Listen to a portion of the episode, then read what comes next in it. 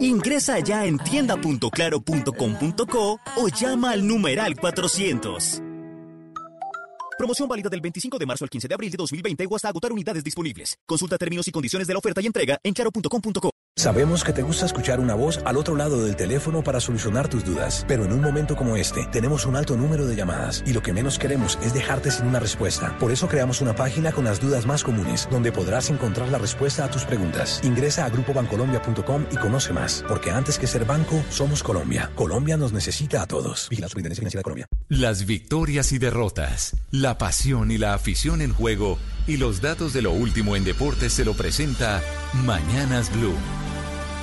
A las 10.30 de la mañana la Premier confirma que es muy poco probable que inicie en mayo y queda suspendida indefinidamente la Premier League de Inglaterra. Analizando las circunstancias, es imposible volver a jugar por lo pronto y dicen que solo se reiniciará cuando sea seguro hacerlo, de acuerdo a las pautas que dicta el gobierno. Los clubes de la Premier se reunieron y decidieron donar 20 millones de libras esterlinas al Servicio Nacional de Salud y 125 millones para las ligas menores del fútbol británico.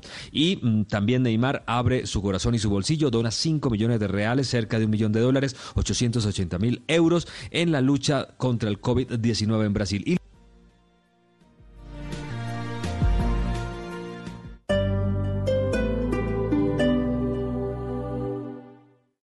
Esta es Blue Radio. Sintonice Blue Radio en 89.9 FM y grábelo desde ya en su memoria y en la memoria de su radio. Blue Radio, la nueva alternativa. Estamos enfrentando un momento muy difícil, no solo para Colombia, sino para el mundo. No hay que caer en la desesperación, solo ser conscientes de que necesitamos trabajar juntos. Si no tienes que salir de casa, no lo hagas. Si no tienes síntomas, no vayas a urgencias. En el supermercado compra solo lo necesario. No te lleves lo que otros pueden necesitar. Lávate las manos mínimo cada tres horas. No repliques información falsa. No creas en cadenas de WhatsApp. Para eso estamos acá, para informarte. Al coronavirus lo derrotaremos si todos nos sacrificamos por el otro. Por eso, desde Mañanas Blue, cuando Colombia está al aire, te decimos que aquí estamos para trabajar en equipo, para informarte, porque esta coyuntura necesita de todos. Blue Radio, la nueva alternativa. En estos momentos el lugar más seguro es nuestro hogar y quedarnos ahí es la mejor decisión. Por eso en Enel Codensa transformamos nuestra energía y ponemos nuestros canales digitales para hacerte todo más fácil. Si necesitas pagar tu factura de energía puedes hacerlo con el botón PSE desde cualquier dispositivo en nuestra página web www.enel.com.co o desde nuestra app. También puedes inscribirte para recibir tu factura de forma virtual. En Enel Codensa nos interesa tu bienestar. Por eso seguimos y seguiremos trabajando para que tú puedas quedarte en casa.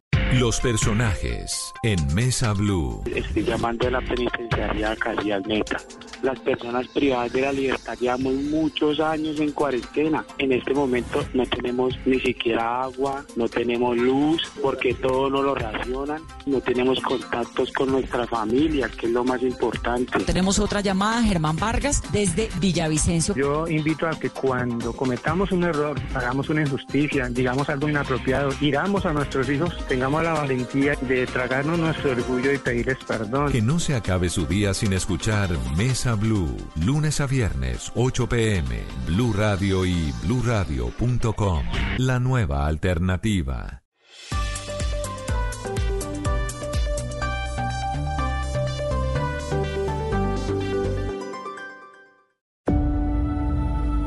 Conectando al mundo y a todo un país. Oscar Montes, Ana Cristina Restrepo, Hugo Mario Palomar, Diana Mejía, Gonzalo Lázari, Valeria Santos, Rodrigo Pombo y Camila Zuluaga lo acompañan desde este momento en Mañanas Blue. Cuando Colombia está al aire.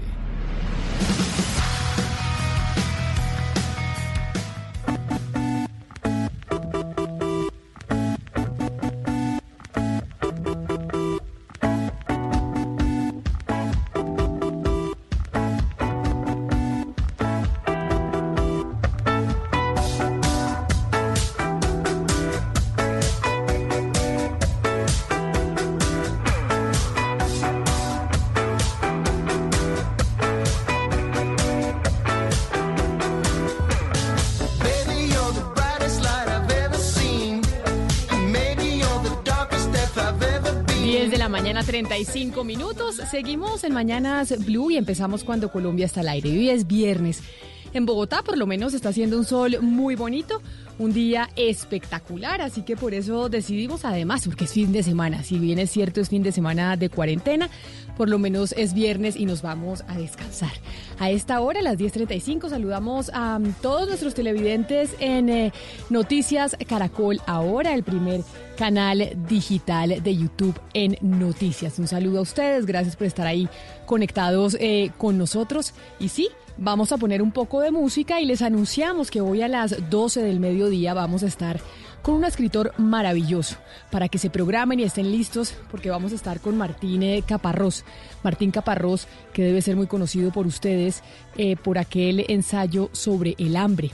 Y sí, Martín Caparrós acaba de publicar un nuevo libro que se llama Sin Fin, pero sobre todo publicó una columna de opinión hace como tres semanas más o menos, en donde hablaba sobre el coronavirus y el manejo político que están teniendo las, eh, los diferentes gobiernos alrededor eh, del mundo para tratar esta crisis. Así que, doctor Pombo, ¿se preparó para la entrevista con el eh, señor Caparrós a las 12? Pero por supuesto, Camila, temazo, temazo además que va a oxigenar, yo le aventuro, le auguro, como dirían los científicos, le auguro una oxigenación enorme para el fin de semana para que salgamos llenos de reflexiones, de interrogantes, y me parece que eso es lo que le, le, compete a programas como estos. Un día de viernes, poner temas interesantes, temas de reflexión, tema de lo que viene después de la crisis, para que uno salga a poner de su parte, es decir, reflexionar y tratar de sacar algunas ideas bien creativas. Y a propósito de América Latina, a propósito de América Latina y de lo que dice el, eh, y lo que escribe también Martín Caparrós, hablaremos con él hasta las 12 del día, Gonzalo. Tenemos eh, la calificación de presidentes, de presidentes en nuestro continente precisamente sobre el manejo de la crisis, de la crisis del coronavirus. Efectivamente, Camila, hoy es viernes de música. Antes de eso, le tengo que presentar al artista que está sonando. Se llama Fue, es de Panamá. Eh, canciones nuevas. Hay que decir que todos los viernes las plataformas se actualizan y hoy, obviamente, no va a ser la excepción. Le hago la pregunta muy sencilla, Camila. Para usted, ¿cuál es el presidente con mejor valoración en cuanto al manejo que ha tenido con respecto al coronavirus? Yo pensaría que Nayib Bukele, sin duda alguna creería yo que Nayib Bukele, porque Nayib Bukele, a pesar de que al principio nos parecía un dictador a muchos, porque decidió, dijo, cierro fronteras, cierro aeropuertos, fue el primero que tomó esa decisión, pues al final hoy eh, vemos que todo el mundo o, muchos mandatarios eh, siguieron su ejemplo. Pues usted no se equivoca, Camila. Le doy la fuente. Encuestadora Mitofsky de México hizo un recuento, hizo encuestas en toda América Latina y precisamente Nayib Bukele es el presidente mejor valorado en cuanto al manejo que le ha dado a la crisis del coronavirus. 97% de aceptación a sus políticas eh, frente a esta pandemia. Le sigue el presidente de Guatemala, el señor Alejandro Yamantey, luego viene Argentina, el señor Fernández, le sigue el presidente Vizcarra con 82% de aprobación en cuanto al manejo, pero a nosotros nos interesa Colombia, Camila, ¿Cuánto cree usted que tiene de aprobación Iván Duque en este momento en cuanto al manejo de la crisis? Según esa encuestadora, a ver, yo creo que, sabe que yo creo que Duque le sirvió la crisis increíblemente. Poca gente es ganadora con esta crisis, pero creo que el, mandatario colombiano es uno de los que le ha favorecido porque él no es un gran político, pero puede que sea mejor ejecutor, tal vez, y, y la gente lo ha venido apoyando. O sea que yo creería que tiene que un 65, 70%. Está muy alto, está muy alto. Camila todavía le falta para llegar, pero eh, acumula un 46% de aprobación el presidente Iván Duque. Pero esto es aprobación referente al manejo de la crisis. Efectivamente, eso hay que dejarlo claro. Cuando hablamos de aprobación es en cuanto al manejo que le han dado los presidentes a la pandemia, cada uno dentro de su país al coronavirus. 46% de los colombianos aprueba la gestión que eh, le ha dado eh, el presidente Iván Duque a esta pandemia. El peor valorado, Camila, es Lenin Moreno en Ecuador, y es que hay que decir que lo de Ecuador se salió de control. Antes de Lenín Moreno está el señor Sebastián Piñera de Chile y antes está República Dominicana. Es increíble mm, tomar en cuenta, Camila, que por ejemplo en Venezuela el 72% de los encuestados dice que el presidente Nicolás Maduro y su gobierno ha manejado bien esta crisis del coronavirus. Pero es que es impresionante, Gonzalo, porque los líderes un poco más autoritarios y con medidas mucho más drásticas son los que salen mejor, eh, digamos, calificados en estas crisis. Es como un tema de guerra, es, una, es un momento de guerra, es una coyuntura de guerra. Uno quiere, la, la ciudadanía quiere cohesión y quiere un liderazgo fuerte o sea, un, liderazgo casi que dictatorial, porque lo que pasa con Bukele es eso, al final. Y por ejemplo, lo que se ve internamente en Colombia es exactamente eso. Iván Duque está peor calificado dentro de Colombia que Claudia López, y Claudia López ha sido mucho más, digamos, autoritaria y hay unas medidas mucho más drásticas que las impuestas por el presidente de la República. No, pero, pero Valeria, Bukele ha sido autoritario para el manejo de esta crisis, pero también lo ha sido Bolsonaro para desconocer la, la, la, la importancia y, y lo que significa el coronavirus. Eh, ¿Cómo le va? No escuchen el listado de, mandatarios de la región a la calificación de, de, sí, de sería Bolsonaro bueno en AMLO y Bolsonaro. Sí. Ok, le doy, la, okay, le doy el porcentaje de aprobación con primero AMLO, Valeria Santos, que usted se encuentra ya en México. 48% de aprobación tiene el presidente AMLO en cuanto al manejo de esta crisis. Y Hugo Mario, usted que le interesa el porcentaje de aprobación de Brasil, el señor Bolsonaro tiene el 33% de aprobación en medio de esta crisis del coronavirus. Le, le, están dando con todo, los medios en Brasil, los periódicos y la prensa brasilera, porque pues él insiste en que la forma de enfrentar la crisis del coronavirus es enfrentarla de pie, como varones. Asegura literalmente que hay que enfrentarla de esa forma.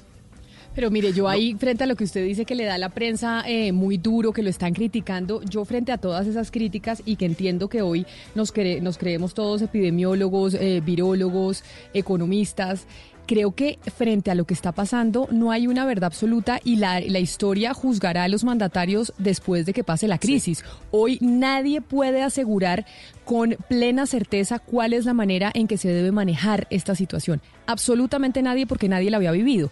Ya Así la historia es. juzgará a los mandatarios de quienes tomaron decisión correctas o no. Lo que sí me parece a mí un poco delicado y, y, y lo hemos visto, esas posiciones absolutistas de parte de políticos, eh, periodistas, líderes de opinión, diciendo es que lo que hay que hacer es esto y punto. Yo creo que nadie sabe específicamente lo que hay que hacer, como los papás, Pombo. Yo creo que ni, nadie sabe cómo ser papá y trata de hacerlo mejor y al final pues la vida juzgará si fue buen papá o no. Exactamente, hombre, estamos súper requete sintonizados, quizá por día de viernes antes de fin de semana. Porque casi Camila, nunca. Verdad, o, por o por coronavirus, no sé cuál de las dos. Digo hoy, aventuro que por día de viernes. No, eh, totalmente de acuerdo. Es que a mí nadie nunca me ha hecho una encuesta, pero de verdad, nunca, ni en el colegio, creo. Ay, no, Pombo, pero y eso sí es si la típica, o sea, pero eso es decir que las encuestas no, no funcionan, no, no, pero pues. No, no, no, no, no, todo lo contrario. Voy, voy a defender un poco la encuesta porque me parece que es fidedigna. Lo que estoy diciendo es que, a pesar de que nadie me ha encuestado, si alguien me encuestaría en este momento y yo fuera mexicano, en donde pues por supuesto no respaldo un gobierno de izquierda socialdemócrata como el de AMLO, lo respaldaría en esta opinión. Y si yo fuera brasilero, también lo respaldaría a pesar de que me desagrada hasta los tuétanos el señor Bolsonaro. ¿Por qué? Porque aquí no hay diagnósticos perfectos ni curas mágicas. Y en ese orden de ideas lo que corresponde, creo yo, como buen conservador también lo digo, es cierto grado de disciplina y uniformidad frente a los gobernantes. Apoyo, respaldo, solidaridad, Ajá. disciplina para que las decisiones gubernamentales sean lo más eficaces posible. Pero no posible. entiendo, Rodrigo. O sea, usted no apoyaría me, me a, usted no apoya a Iván Duque, Rodrigo, ¿sí? No, no, total. Sí, y, sí lo y, apoya. pero también apoyaría a AMLO y también apoyaría al señor Bolsonaro. Lo que quiero decir a Bolsonaro, es que AMLO, esto a Bukele, es Duque, sin a todos los de apoya. credo. Eh, Exacta, en esta crisis sí, porque como no hay verdades absolutas y reveladas, ese es el punto, Gomario.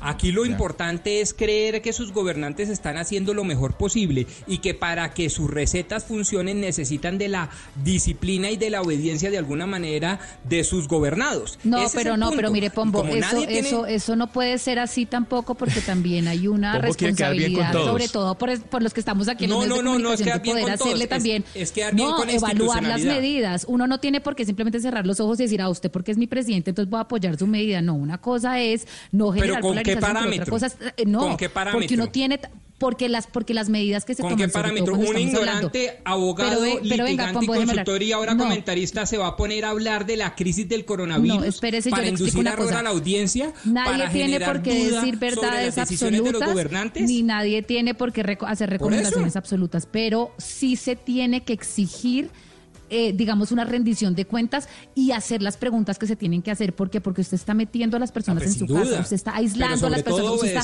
generando Claro, pero, pero, ahí, pero Valeria, pero Valeria, eso- ahí es lo que yo... un segundo, pero- Camila, cuando uno, cuando uno apoya con los ojos cerrados a los líderes y no hace las preguntas que tiene que hacer y no exige rendición de cuentas y no se exige que se estén también mirando los, los otros derechos afectados y también comparándose con otros países. Pero mire, yo le digo una cosa, curva, ahí- ahí me entonces Uno parece- no puede No, tampoco saber Pero- si están haciendo las cosas bien. Pero ahí me parece- todo lo que digan los gobernantes. Pero no, pero venga, les digo una cosa, ahí me parece, y frente a lo que dice Valeria, que es válido, que hay una contradicción, y que es siempre las contradicciones que hay en épocas de crisis, en épocas de guerra. Después de las guerras, y eso se ha visto Primera Guerra Mundial, Segunda Guerra Mundial, y aquí hemos hablado que esta podría llegar a ser eh, algo similar, lo que pasa es que es contra un virus que se buscan estados dictatoriales, se que la gente quiere estados más grandes. Los estados después de las guerras siempre han sido más grandes, estamos de acuerdo, ¿no? Termina una guerra y el estado es mucho mayor, porque se quiere que el estado ayude, porque se quiere que el estado tenga mucho más dominación. Más Entonces, queremos estados dictatoriales que no permiten la crítica, que no permiten esa observación, que no permiten esos medios,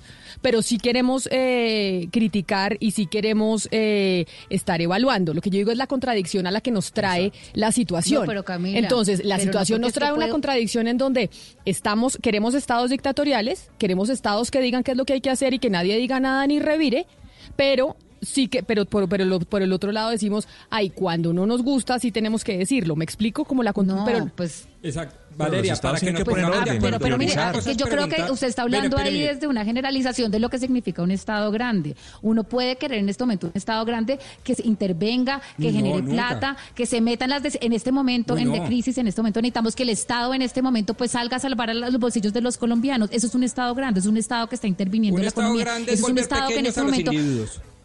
Eh, Pombo, pero un segundo, es que en, ese- en este momento lo que usted está diciendo, Camila, es que uno, uno necesita un Estado que intervenga, que sea grande, que No, no, no, yo- yo que me se refiero- meta yo en la no- vida de los privados para poder No, salvar la economía. yo Eso me no quiere decir refiero- un Estado No, grande que se meta, Dios. que no se que no se le que no se le pueda, que no, no, se yo le me pueda hacer refiero, preguntas, yo me que no se le refiero, pueda exigir. permítame, yo me refiero a lo No, que usted favor, acaba de decir. Dios, de ahí vienen los impuestos y Pero, las Pombo. intervenciones y metiche y lambón. Permítame, yo, yo, me, yo, me- yo hago referencia a lo que acaban de decir frente a la, a la encuesta que dice Gonzalo Lázari. Y es la conclusión a la que yo estoy de acuerdo con usted, Valeria. En estos momentos, la gente. y a mí eso me parece muy peligroso porque yo no coincido con eso, pero entiendo que la gente lo quiera. Quiere estados dictatoriales. Y por eso, después de un conflicto como el que estamos viviendo, lo que se viene es una amenaza completa contra la democracia, porque la gente quiere estados dictatoriales. Entonces, a mí lo que me parece es que hay una contradicción entre la gente pide estados dictatoriales, pide eh, que, la, que haya mano dura y el estado dictatorial Pero- per se, por definición, Camila, no permite la Sa- crítica. ¿Sabe que yo no, Pero- sabe que Ni- yo no creo, Camila, que la gente esté pidiendo un Estado dictatorial? La gente lo que está pidiendo es que el Estado cumpla su función de poner un orden Exacto. social en medio de una crisis generada por una pandemia. Es que además es la función del Estado, poner orden Pero, social. Mario, y algunos, Mario, y algunos además- mandatarios seguramente lo están que haciendo de mejor forma que otros. Pero Hugo Mario, además hay que decir que la mayoría de los estados están siguiendo la recomendación de la OMS, que es aislar a las personas. Lo que uno tiene que hacer, que hacer como ciudadano es básicamente seguir las reglas que implanta el Estado, en este caso liderado por el Ah, gobierno. entonces estamos y de lo que ha acuerdo. hecho es lo que ha hecho Nayib Bukele. Señores, no salen y no salen y se acabó. Pero Que es de ustedes entender están de acuerdo Y con ojo, Pombo. Y ojo, Claro, yo- estoy de acuerdo ustedes con están de Pombo. acuerdo conmigo. Hay No, que no, no, no, obedecer a los gobernantes porque- porque, aquí porque no hay verdades Claro absolutas y sí. reveladas. Y una cosa es indagar y otra cosa es enjuiciar. Ese es mi No, punto. Rodrigo, y nosotros es que- creo, yo lo digo muy respetuosamente, el ciudadano hoy en día, no solo en Colombia, sino en el mundo entero, debe preocuparse más por sus deberes que por sus derechos. El indagar es un derecho, sí, pero sobre todo el evitar enjuiciamiento es un deber, porque los gobernantes son personas ilimitadas, falibles, que no tienen ni idea qué hacer frente a estas circunstancias. Y lo mejor que pueden hacer los gobernados es creerle a sus gobernantes que para eso votaron por ellos.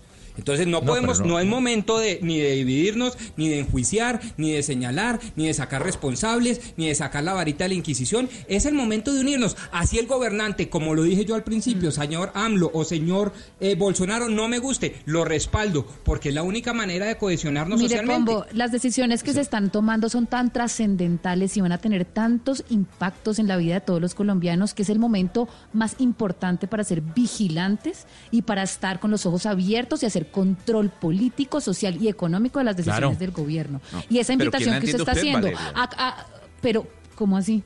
que, que O me sea, entiende usted porque, o sea, pri- no, esa no, invitación que no, está haciendo no, de no, simplemente apoyar y apoyar y no cuestionar y no exigir eh, Bueno, respuestas. sí, no, no, es que un momento, Sí, Pombo. pero evaluar las decisiones So- es muy peligrosa, Pombo. es que- Hay que es que, evaluar Valeria- cada decisión que se toma, cada día de confinamiento se tiene que evaluar, cada día de confinamiento se tiene que Yo- explicar. ¿Por qué? Porque las medidas generan yo, muchísimos yo no, impactos. yo no voy a enjuiciar, Valeria. Yo no voy a enjuiciar desde la ignorancia. Yo no voy a enjuiciar desde la ignorancia y ustedes se han dado cuenta de mi actitud desde que empezó esto, desde el día cero. Yo soy muy pasivo y evito cualquier juicio de valor. ¿Por qué? Porque me confieso públicamente un absoluto ignorante. Ignorante desde el punto de vista etimológico. Ausencia de conocimiento en un sujeto capaz de tener conocimiento. No tengo conocimiento de esto, por lo tanto no debería hablar y mucho menos enjuiciar. Pero yo no entiendo a Valeria, porque Valeria, por un lado, primero criticaba la posición de México, entonces ahora, cuando México toma la decisión de confinar a todo el mundo, entonces también hay que criticarla. Entonces hay una Uno, dualidad. de- México no ha de- tomado la decisión de confinar a todo el mundo, entonces no. Obligato- Pero- ya, pero que yo- obligatoriamente pero ahí- no. Pero lo que yo digo y, que- y creo que México me parece... recomienda la sana distancia. Y creo Yo- que- nosotros lo que hemos venido diciendo es que a Andrés Manuel López Obrador se le puede criticar cuando va y abraza a toda la población en un carro y no y no y ni siquiera él toma la sana distancia cuando coge vuelos y pone en peligro, digamos, la salud de otros ciudadanos. cuando sale pero y mire, dice mire, que esto es una gripa, yo- eso se puede criticar. Las medidas tomadas a fondo pero son la pero de pero la pero por eso entonces ahí es donde yo voy y es está hay que evaluar a los gobiernos cuando toman decisiones sobre el confinamiento un día más un día menos hay que evaluar y hay que hacer control control político control eh, social. Pero basados en qué están los eh, economistas del Exacto. mundo enfrentados los epidemiólogos enfrentados los virólogos enfrentados. No hay un dogma Mire, Camila, absoluto creo que frente a qué es lo que se debe basado- hacer y eso es lo que a mí Basado me en parece Pero- delicado pero- porque pero entonces mire, basados en Camila, qué uno Por eso, por eso es tan importante la transparencia, lo que hablábamos ayer con respecto a lo que No, ocurrió en China. Es muy importante que cada decisión que se tome sea transparente de cara a la ciudadanía, que sea Eso sí. explicada, que sea consensuada, que los poderes públicos estén operando, que el Congreso esté abierto y sesionando, que las cortes estén, por lo menos desde su casa, de una manera virtual, haciéndole Sí. control a los decretos que se estén tomando y que la ciudadanía y los medios de comunicación estén todos los días haciendo las preguntas que tienen que hacer. ¿Por qué? Porque esto, por, por ser inédito, por no entender lo que está pasando, Claro. Necesita un control mucho más exigente por parte de nosotros y por parte pero de la ciudadanía. pero, Pero sin absolutos, a- a- pero sin absolutos, es lo Claro, que digo no, yo. sin absolutos. absolutos. Sin absolutos. Sin absolutos. Porque no se puede de hacer un control, que es lo que yo veo que pasa, está pasando con México, con Andrés Manuel López Obrador, lo que pasa con Bolsonaro, lo que pasa con Trump, lo que pasa con todos los mandatarios del mundo, es que entonces salen quienes no son expertos en el tema a decir es que lo está haciendo mal. Y no tenemos ni idea. O sea, esto Pero, es algo que, vamos, que la historia va a evaluar. Como decía eh, algún político que seguramente no querrán muchos en la mesa, Fidel Castro en Cuba, la historia me absolverá o me juzgará.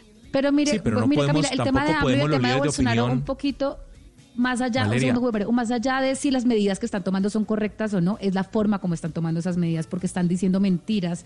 AMLO dice mentiras Ah, en las mañaneras, cosa, lo- AMLO le echa la culpa a la pandemia, al tema del, del neoliberalismo. AMLO dice que esto es una persecución de los conservadores. Es, es decir, lo que se le critica a AMLO, más allá de las medidas que se toman sí o no, es la forma como las toma, es la información Claro. que da, la falta de transparencia al gobernante. Eso es lo que yo, se le yo lo que critica a creo, AMLO este yo lo que creo, Camila, es que pues la prensa de opinión tampoco puede ser eh, ni indiferente ni pasiva No, pero ni volverse un dicho- comité de aplausos. pero nadie ha O sea, dicho eso, nadie no, ha no, dicho Por eso. eso es que Yo es que que Rodrigo na- dice que, a cual- que, que- que- que- que- que- que hay que respaldar a como dé lugar a los gobernantes cualquiera que sea su decisión. Yo pienso lo contrario. Tampoco puedo yo aplaudir a un señor que dice que el COVID es una pequeña gripita, como no puedo tampoco aplaudir a un señor como el de Filipinas que eh, le ofrece eh, Matar a la darle si bala y matar a los que salgan a la calle incumpliendo la cuarentena. Es que Pero, los extremos Mario, tampoco son. Pero esos son No los extremos. Mario. Pero- pero Ah, pero, a está- ver, y en un- el un- abanico un- y en el grande abanico de alternativas, Hugo Mario, ¿qué hacer? En el grande abanico de alternativas en donde nosotros hemos confesado infinita ignorancia, ¿qué hacer? ¿Sacar el dedo enjuiciador? ¿O simplemente decir, oiga, tengo algunas respetuosas preguntas, no obstante lo cual empiezo a cumplir, empiezo a respetar, no salgo a la calle, no infecto a los demás, no voy al trabajo si no es necesario, etcétera, etcétera? Pero, Ese es el punto. Es que en caso de guerra contra un virus, estamos en guerra. Y la guerra implica, entre otras cosas, disciplina, solidaridad, comprensión del otro y sobre todo respaldo a las autoridades que, no se las saben todas porque esto es absolutamente inédito. Y que basado en eso creo que la, la encuesta que trajo Gonzalo, que nos abrió la discusión, muestra que al final los, los líderes todos pues tienen eh, medianamente una, una aprobación respetable dentro del, dentro del continente, Gonzalo, según, según Sí, entiendo. Sí, efectivamente. Eh, eh, quitemos tal vez a República Dominicana, a Chile con Sebastián Piñera o a Lenín Moreno, que lo que está pasando en Ecuador es un desastre. Pero si nosotros nos vamos a ver los, los cuatro primeros eh, países en cuanto a aprobación, y aquí hablo de presidentes, El Salvador, Guatemala, Argentina y Perú, tres de esos cuatro países anunciaron la cuarentena obligatoria hace semanas. Entonces, está diciendo esta encuesta, repito, que esa decisión que tomó Fernández en Argentina, Vizcarra en Perú y Bukele en El Salvador, por lo menos le gusta al ciudadano de a pie, le gusta a la población. El confinamiento obligatorio, todo el mundo a su casa, por lo menos le está dando la aprobación positiva a tres presidentes en América Latina. Pues ahí está la encuesta de los eh, mandatarios en América Latina, cómo están manejando la crisis del coronavirus. Pongámosle música, eh, Gonzalo, otro estreno a nuestros oyentes, porque vamos a hablar de los artistas, porque a veces eh, se nos olvida que básicamente son los artistas, quizá unos de los más afectados por esta crisis, porque además será el último sector o el último renglón de la economía que se reactivará después de que empiece a reactivarse el motor económico del país. Bueno, pongámosle, pongámosle música, Camila, eh, recordando que hoy es viernes y los viernes estrenamos canciones. Ahora salimos un poco de la música indie, alternativa, del rock, de la electrónica y nos vamos para el sonido urbano. Aquí está CNCO con Natina Tacha y esto se titula Honey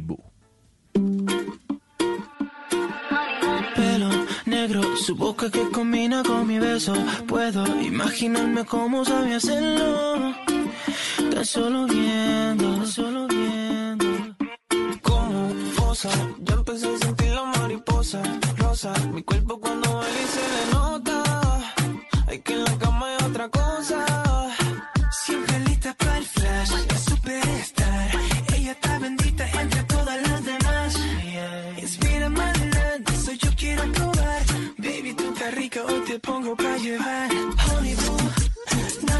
Más que tú.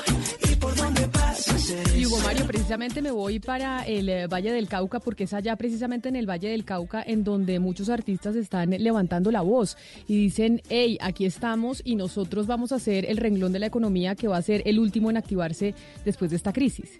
Fue el primero en parar, Camila. Recuerde usted que la primera decisión tal vez tomada por el gobierno de Iván Duque fue suspender las concentraciones de más de 50 personas y por ese hecho pues se suspendieron espectáculos públicos. Creo que el primer espectáculo, Camila, si no estoy mal, eh, haciendo memoria, que se suspendió antes de la cuarentena fue Delirio, que es este gran show de, salsa, de circo y orquesta que, que nació en Cali, que ya es famoso a nivel mundial eh, Delirio no se realizó en la fecha que estaba prevista eh, por decisión de sus propios organizadores como una eh, forma de, expresar responsabilidad frente a lo que se venía y que finalmente llegó.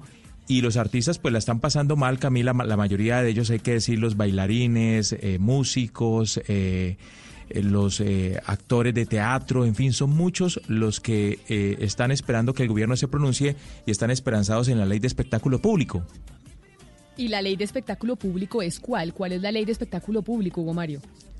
Pues es la ley que nació en el gobierno Santos Camila que apoya a estas iniciativas de las industrias culturales en Colombia, que financia incluso algunas empresas de economía naranja del sector cultural y que permiten eh, pues que buena parte de la población vulnerable se integre a estos programas que hacen parte de los programas sociales y culturales del Estado. Pues por eso está con nosotros eh, Andrea Buenaventura. Andrea, bienvenida a Mañanas Blue, gracias por estar con nosotros. Bueno, buenos días, muchas gracias a ustedes, eh, Camila y el resto de la mesa de trabajo. Un abrazo solidario para todos los oyentes. Andrea, me contaba Hugo Mario que usted es una de las personas que ha venido liderando el sector eh, de los artistas precisamente que se va a ver tan afectado y que ya se está viendo tan afectado por cuenta del coronavirus. ¿Usted por qué tomó la decisión y de qué se trata este liderazgo? Bueno, un saludo por supuesto muy especial para Hugo Mario. Sí, eh, es, importantísimo eh, aclarar que para nosotros pues las acciones encaminadas deben estar enfocadas a preservar la salud y el abastecimiento alimentario de los colombianos y en eso, digamos, creo que sobre eso no hay discusión alguna, eso siempre debe estar eh, de presente. Eh, pero pero lo que lo que lo que nos sentimos es un poco desconcertados eh, frente al decreto 475 que se emite desde el gobierno nacional Y, y en ese sentido, tan pronto como empezamos a visorar que esta, esta tragedia, esta pandemia nos llegaba a pasos agigantados a Colombia, pues desde Delirio como desde otros espectáculos eh, públicos de las artes escénicas en Colombia, pues decidimos incluso antes del decreto de emergencia eh, aplazar eh, nuestros espectáculos. Pero eso trae consigo pues una tragedia social inmensa en un país pluriétnico, multicultural, donde la cultura pues es una forma eh, eh, muy eh, grande, digamos, muy dispersa y muy diversa de ganarse la vida. Andrea, para que los oyentes entiendan, ¿qué es lo que dice ese decreto del gobierno nacional y por qué a ustedes no les ha parecido que es la solución ante la crisis que se afronta? Listo, bueno, importantísimo aclarar que aquí no estoy hablando hoy como directora de Delirio, sino como una de las voceras del IP, de la industria de, la producción eh, y de los espectáculos. Eh, ese decreto 475, digamos que eh, nos da tres líneas. Primero, unos beneficios periódicos económicos para artistas en tercera edad, y esos recursos ya estaban aforados, y lo único que hace el decreto es, digamos, un poco como darle vía, vía libre a esos recursos, o sea que eso no son unos recursos nuevos. Lo segundo es el cambio de usos del, parafiscal. Eso indiscutiblemente fue una, un alivio, pero también es un recurso que ya estaba eh, aforado en las diferentes alcaldías y en el caso particular de Cali asciende como a 2.500 millones de pesos y lo estamos trabajando con mucha con, con, mucha buena voluntad, digamos, desde la alcaldía de Cali, pero ese, ese también era un recurso que ya estaba aforado y lo otro son unos plazos para pagos de contribución para fiscal, que eso sí nos parece muy mecánico, muy mecanicista en ese decreto, pues porque los parafiscales son el 10% de la boletería que se vende y por supuesto ni se va a vender boletería, pues obviamente porque no hay público y eso quiere decir que no van a haber parafiscales. Entonces aplazarlo pues es un tema como mecanicista y eso es lo que creemos nosotros. O sea, usted no ve ningún apoyo de parte del gobierno, digamos, no hay recursos nuevos que estén ingresando al sector de la cultura y a los artistas que están siendo afectados. Andrea, hay, hay quienes están proponiendo eh, desde ya eh, que se suspendan algunos eventos culturales masivos que se realizan en ciudades de Colombia, por ejemplo. Hay quienes han planteado que no se haga la Feria de Cali, que no se haga la Feria de las Flores, que no se haga el Carnaval de Barranquilla o el Festival Petronio Álvarez y que esos dineros se destinen justamente a atender la crisis, pero también obviamente a los artistas que están pasando la mal en medio de la crisis. ¿Usted qué piensa frente a esas propuestas? Bueno, pues dos cosas. Lo primero es que sentimos que el gobierno, digamos, en, términos, en términos del primer mandatario, pues obviamente tiene preocupaciones eh, muy importantes como defender la vida y el abastecimiento alimentario. Entonces no estamos haciendo una crítica insolidaria en ese aspecto, estamos haciendo un llamado para que miren a los diferentes sectores desde la realidad de cada uno de los sectores que es distinta y ninguna es menos importante que la otra. Lo segundo, frente a la, a la, a la propuesta de cancelación de esos espectáculos, pues yo creo que ahí nos podemos estar precipitando un poco.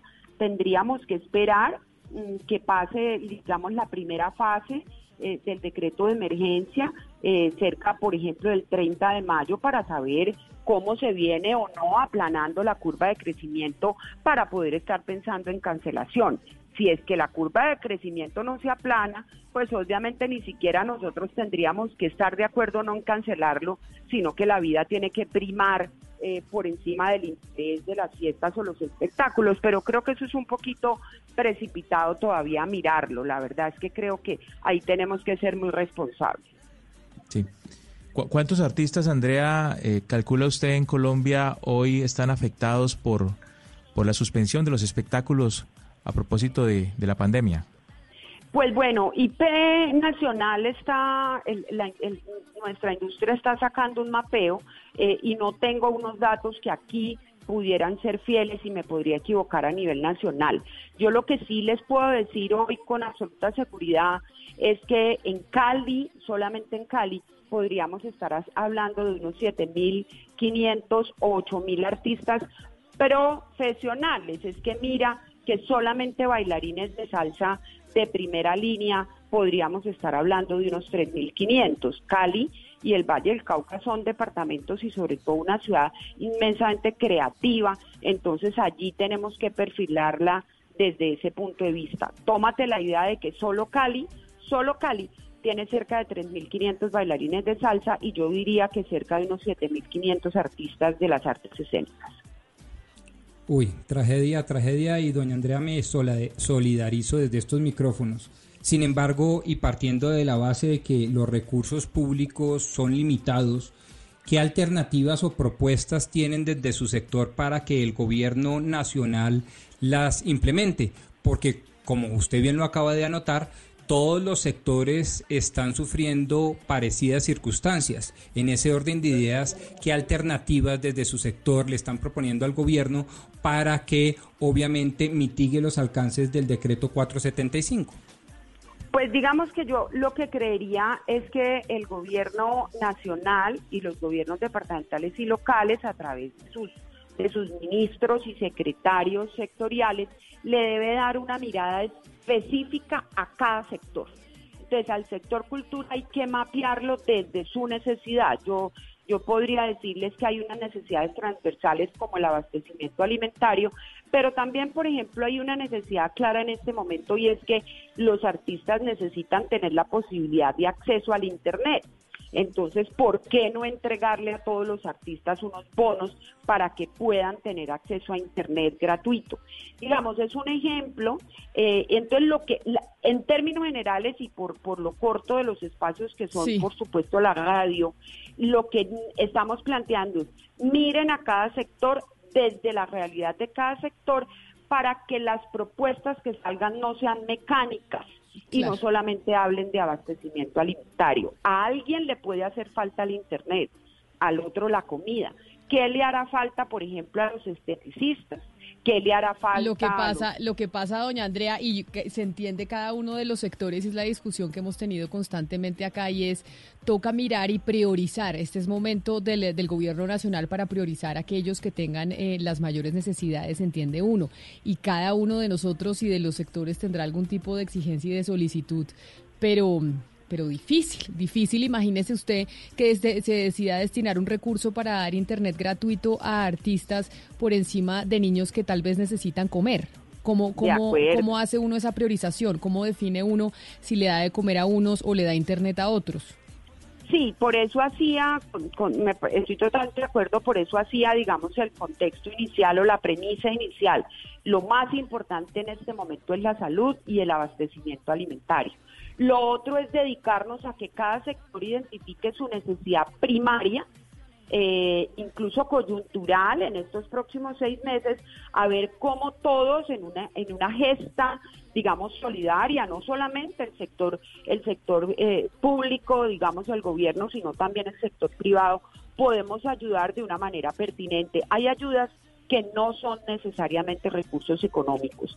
Hay otro tipo de ayudas que, que se pueden hacer desde, desde, el sector privado y desde el sector público que van más allá de la comida y la salud, que por supuesto deben ser eh, la prioridad para todos los gobiernos. Por lo tanto, el llamado que nosotros hacemos es miren a cada sector con su necesidad específica y pongámonos todos de acuerdo, sector productivo y sector público, cómo podemos cada uno poner un grano de arena para cubrir algunas necesidades de la coyuntura. Claro que sí. Andrea Buenaventura, artista desde Cali, precisamente Delirio. Mil gracias por estar con nosotros hoy aquí en Mañanas Blue. Y un saludo muy especial a todo el sector y al gremio de los artistas que sin duda alguna va a ser el último en eh, reactivarse después eh, de esta crisis por cuenta de que es aquel sector que necesita pues de público, de aglomeraciones, de gente que vaya a verlos y a estar con ustedes. Mil gracias por haber estado aquí en Mañanas Blue. Un abrazo grande, solidario a ustedes y muchas gracias por ese compromiso y sobre todo por pensar en las regiones. Eso es muy importante. Muchas gracias. Colombia está al aire. Entendemos que tienes preguntas y queremos resolverlas todas. Si tienes un crédito de libre inversión y ves que los cobros de seguros e intereses se siguen generando, no te preocupes. No deberás hacer ningún pago hasta que se cumpla el tiempo de congelamiento. Recuerda que crédito a la mano no incluye seguro, porque antes que ser banco, somos Colombia. Colombia nos necesita a todos. Vigila Superintendencia Financiera de Colombia. Debo enfrentarme con un animal que se cree invencible, que quiere poner el país a sus pies. Y estoy dispuesta a arriesgar mi vida si es necesario. Voy a vengarme del demonio que destruyó nuestras vidas. Voy a acabar con Guillermo León Mejía. La venganza de Anadilla. Gran estreno próxima semana a las 8 y 30 de la noche después de Noticias Caracol. Estamos enfrentando un momento muy difícil, no solo para Colombia, sino para el mundo. No hay que caer en la desesperación, solo ser conscientes de que necesitamos trabajar juntos. Si no tienes que salir de casa, no lo hagas. Si no tienes síntomas, no vayas a urgencias. En el supermercado compras solo lo necesario. No te lleves lo que otros pueden necesitar. Lávate las manos mínimo cada tres horas. No repliques información falsa. No creas en cadenas de WhatsApp. Para eso estamos acá, para informarte. Al coronavirus lo derrotaremos si todos nos sacrificamos por el otro. Por eso, desde Mañanas Blue, cuando Colombia está al aire, te decimos que aquí estamos para trabajar en equipo, para informarte, porque esta coyuntura necesita de todos. Blue Radio, la nueva alternativa. Colombia está al aire. Camila, sé que le he dicho que hoy es viernes de estrenos eh, y efectivamente siempre lo hacemos así. Pero hoy lamentablemente se nos fue una de esas voces que inundó el soul, el funk a lo largo de la historia musical. Un hombre que mm, sin duda alguna es referencia para el sonido pop que hoy en día escuchamos. Él se llama Bill Withers y en 1977 publicó esta canción.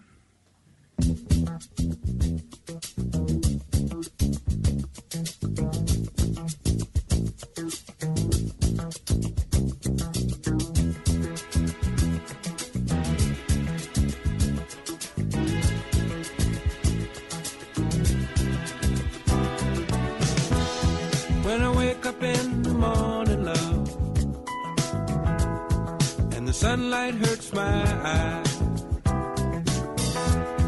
and something without warning, love, bears heavy on my mind. Then I look at you, and the world's alright with me. Just one look at you. And I know it's gonna be En medio de la crisis eh, del coronavirus hay algo positivo que, pues, que hemos visto y que es básicamente apelar a la generosidad, apelar a la generosidad de los ciudadanos y a lo que se pueda eh, dar y ayudar. Hemos venido hablando, Pombo, mucho de, de ayudar, de colaborar, de la medida de lo posible. Si usted puede hacerlo, hágalo. No importa si usted puede mucho o poquito, pero con lo que pueda, eso ya es eh, valioso para ayudar a salir de la crisis, sobre, sobre todo aquella población que es más vulnerable. ¿Pombo otra vez con el internet dañado? No puede ser. ¿Se le dañó el internet otra vez? Pero ya tengo cablecito y no me están oyendo. Ya tengo cable y no me están oyendo. No sé qué pasa. No sé. La introducción me Es- parece bien, Estaba Camila. distraído usted. No, no, no, no, cable. No, no, estoy aquí y lo oí. Le estoy diciendo que eh, la introducción me parece bien porque además es una introducción generosa. ¿En qué sentido? En que no distingue clase social y no distingue posición económica dentro de la sociedad. La solidaridad, si es una solidaridad ética, como creo que es la que debe ser Camila, es una solidaridad transversal. Y en ese orden de ideas me parece que así como se felicita a una persona que donó los 10 mil pesitos que no tenía, también se debe felicitar de igual manera al millonario que dona cientos de, de miles de millones de pesos o incluso en los países más desarrollados de dólares.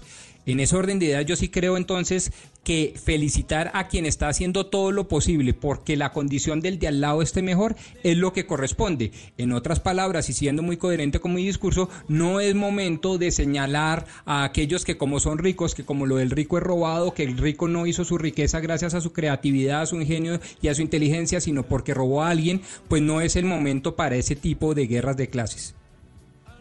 Gonzalo, mucho se ha dicho de cuánto han donado los millonarios. O sea, acá estamos diciendo uno puede donar, ayudar, no importa si tiene mucho o poquito, lo que pueda. Pero a los millonarios en el mundo, pues sí se les ha dicho, bueno, tal vez es momento de que se metan la mano al bolsillo y donen y ayuden en este, en este momento que se les necesita más que nunca. ¿Cómo están eh, las donaciones de los millonarios alrededor del mundo y cuánto han donado? Bueno, Camila, eso va a depender de quién sea el millonario, porque si hablamos de millonarios, justamente no tiene que ser el empresario dueño de una gran compañía como Jeff Bezos eh, eh, o, no sé, el dueño de Alibaba. También pueden ser millonarios ligados al deporte, ligados al entretenimiento, al cine. Por eso aquí le traigo un recuento de esos millonarios, de esas personas que tienen una gran cantidad de dinero, de fortuna, que han donado parte de esa fortuna a enfrentar este coronavirus. Creativa de la lujosa marca Versace, Donatella Versace, ha donado 220 mil dólares al Departamento de Cuidados Intensivos de un hospital en Milán. De igual manera, Giorgio Armani donó casi 1.4 millones de dólares. Y esta madrugada llegaron de China 100 mil mascarillas, eso se dijo, 50 mil kits para realizar las pruebas de coronavirus y cinco respiradores artificiales. El material, según se dijo, fue donado por las fundaciones de un, pues de un millonario chino que se llama Jack Ma. Ahora Rihanna, que hace unos días ya donó 700 mil dólares, ha vuelto a demostrar su faceta más solidaria. La artista ha decidido aportar su granito de arena y ha donado 5 millones de dólares a diferentes organizaciones que luchan contra el coronavirus. Kylie Jenner donates $1 million to get masks for coronavirus first responders. La Fundación Carlos Slim anunció que destinará mil millones de pesos para apoyar acciones que permitan combatir la pandemia en México. Esta cantidad la van a destinar a educación, medidas preventivas, equipo médico, se comprarán máquinas para pacientes en estado crítico a través de su cuenta de Twitter, el Hospital Clinic de Barcelona compartió que Messi entregó una importante cantidad de dinero para luchar contra la pandemia que está asolando al planeta. En Estados Unidos, Bill y Melinda Gates asignaron 15 millones de dólares para el desarrollo de tratamientos y vacunas. En China, el fundador de Alibaba, Jack Ma, prometió 14 millones, mientras que los magnates franceses de la moda, Bernard Arnault y François Pinot, entregaron 2,3 y 1 millón respectivamente. Otra celebridad que se unió a la donación fue la famosa Lady Gaga, quien anunció que una parte de las ganancias que obtenga de su tienda de cosméticos serán destinados a los bancos de alimentos locales en Los Ángeles y en Nueva York. Ahí están entonces aquellos que han donado, pero Gonzalo, ¿y quién falta por donar? De los eh, millonarios y, gente de mucho dinero en el mundo, ¿quién falta por donar? Besos no lo escuché, Jeff Besos donó, Mark Zuckerberg eh, ha donado. Hasta el momento, ni Mark Zuckerberg ni Jeff Bezos han donado, o por lo menos no se ha hecho pública esa donación. Lo que sí ha hecho Jeff Bezos, que mucha gente lo está aplaudiendo en este caso, es que eh, ha, invitado a la gente a unirse en Amazon. O sea, el señor Bezos ha abierto la posibilidad de que 100 mil personas puedan trabajar en este momento en la compañía por la alta demanda que está teniendo. Y no solo eso, Camila, el señor Bezos también anunció el incremento de salarios para todos sus trabajadores en medio del coronavirus. Mark Zuckerberg no se conoce eh, si ha donado o no y si lo ha hecho públicamente uno no lo ha visto y el señor Elon Musk, el señor dueño de Tesla, sí anunció una gran donación de ventiladores para diferentes hospitales en los Estados Unidos. Mire, le voy a dar la lista eh, de los eh, hombres más ricos del mundo y digo hombres porque de los primeros 14 pues todos son hombres. Y el primero es Jeff Bezos, por eso le pregunto, según la revista Forbes. No ha donado Bezos todavía. Bill Gates sí donó. Eh, Warren Buffett, ¿sabemos algo de Warren Buffett eh, donando en medio de la crisis del coronavirus? Se lo puedo buscar en este momento si usted desea. Bernard Arnault es el cuarto y su, y su familia, que es todas las, las marcas de lujo, Louis Vuitton y demás, que usted dijo que se había donado. El quinto es Carlos Slim, que ahí salía que se había donado mil millones de pesos mexicanos. El sexto es Amancio Ortega, el hombre de Sara, que entiendo donó eh, ropa para los hospitales, ¿no? Desde, desde Sara donó tapabocas y, y, batas y demás para los, para los médicos en España. Sí, y no solo eso, Camila, le dijo a sus trabajadores, váyanse a casa tranquilos, que nosotros le vamos a pagar su sueldo, aún así no estén trabajando. Larry Ellison es el sexto hombre más rico del mundo. El señor Ellison es dueño de Oracle. No lo hemos visto eh, donar nada todavía, ¿no? No, porque además no sabemos, Camila, y siempre vamos a tener esa duda, ¿no? De qué es lo que hace Oracle. Siempre nos genera esa duda. No, no, no, si sabemos, acuérdense que ya aprendimos que Oracle ah, es una cosa así como Microsoft un poquito. Y Mark Zuckerberg eh, de Facebook eh, en el número 8, 62.3 billones de dólares, tampoco lo hemos escuchado donar nada. Y Michael Bloomberg, el que estaba queriendo competir para la candidatura demócrata, es el número 9. ¿Bloomberg, Valeria, ha donado algo o Bloomberg no ha donado, no ha donado nada todavía? Sabe que no sé si Bloomberg, bueno, después de esa plática que se gastó en la campaña. demócratas. Sí, se gastó una plática Pero, pero sabe que Mark Zuckerberg sí donó casi 100 millones de dólares eh, para apoyar a pymes. Esa es la donación que le está dando. Y también tenía entendido que, que Jeff Bezos también había donado. Es que, Camila, mejor dicho, aquí Oiga. todos tienen que donar. Y todos están donando porque es que en realidad lo que está pasando en este momento es que el mundo sí está poniendo en- de, como en tela de juicio el mundo que hemos construido, un mundo que supuestamente construimos en base al individualismo, al egoísmo, a que los millonarios eh, estaban acumulando toda la plata con unas inequidades y unas brechas de, de desigualdad muy grandes que en este momento pues están saliendo a correlación y a, y a- y a la luz en esta pandemia. Entonces yo creo Claro. que en este momento pues sí es el momento de meterse la mano en el bolsillo, de ser solidarios y todo el tiempo estamos hablando de que todos aquí tenemos que poner un poquito, que todos tenemos que perder un poquito, que hay que ser solidarios, que el mundo cambió, que estamos mirando eh, este tema de, de otra vez desde otra óptica de solidaridad. Imposible que no donen. Y por eso es que cua- cuando Claro, se la hizo segunda- pública la donación de Luis Carlos Sarmiento Angulo la semana pasada, pues Colombia aplaudió esa donación, porque lo- Colombia la estaba esperando. Era bueno, ¿cuánto va a donar él de su bolsillo? No por medio de su fundación, por el grupo, Val- él de su bolsillo. Pero, la verdad Valeria- es que la, la- la donación fue muy Pero- importante, pero muy ahí y es- eso, y eso lo la- aplaude el país, Pero lo necesita. ah, es que hay un momento, Valeria, eh, yo, yo enti- entiendo su posición y yo también estoy de acuerdo con usted, pero usted afirma en, el- en su argumento eh, al inicio, aquí todos tienen que donar, usted no puede obligar a nadie a donar. Usted lo que puede pues, pedir no es solidaridad para la, la donación. cabeza.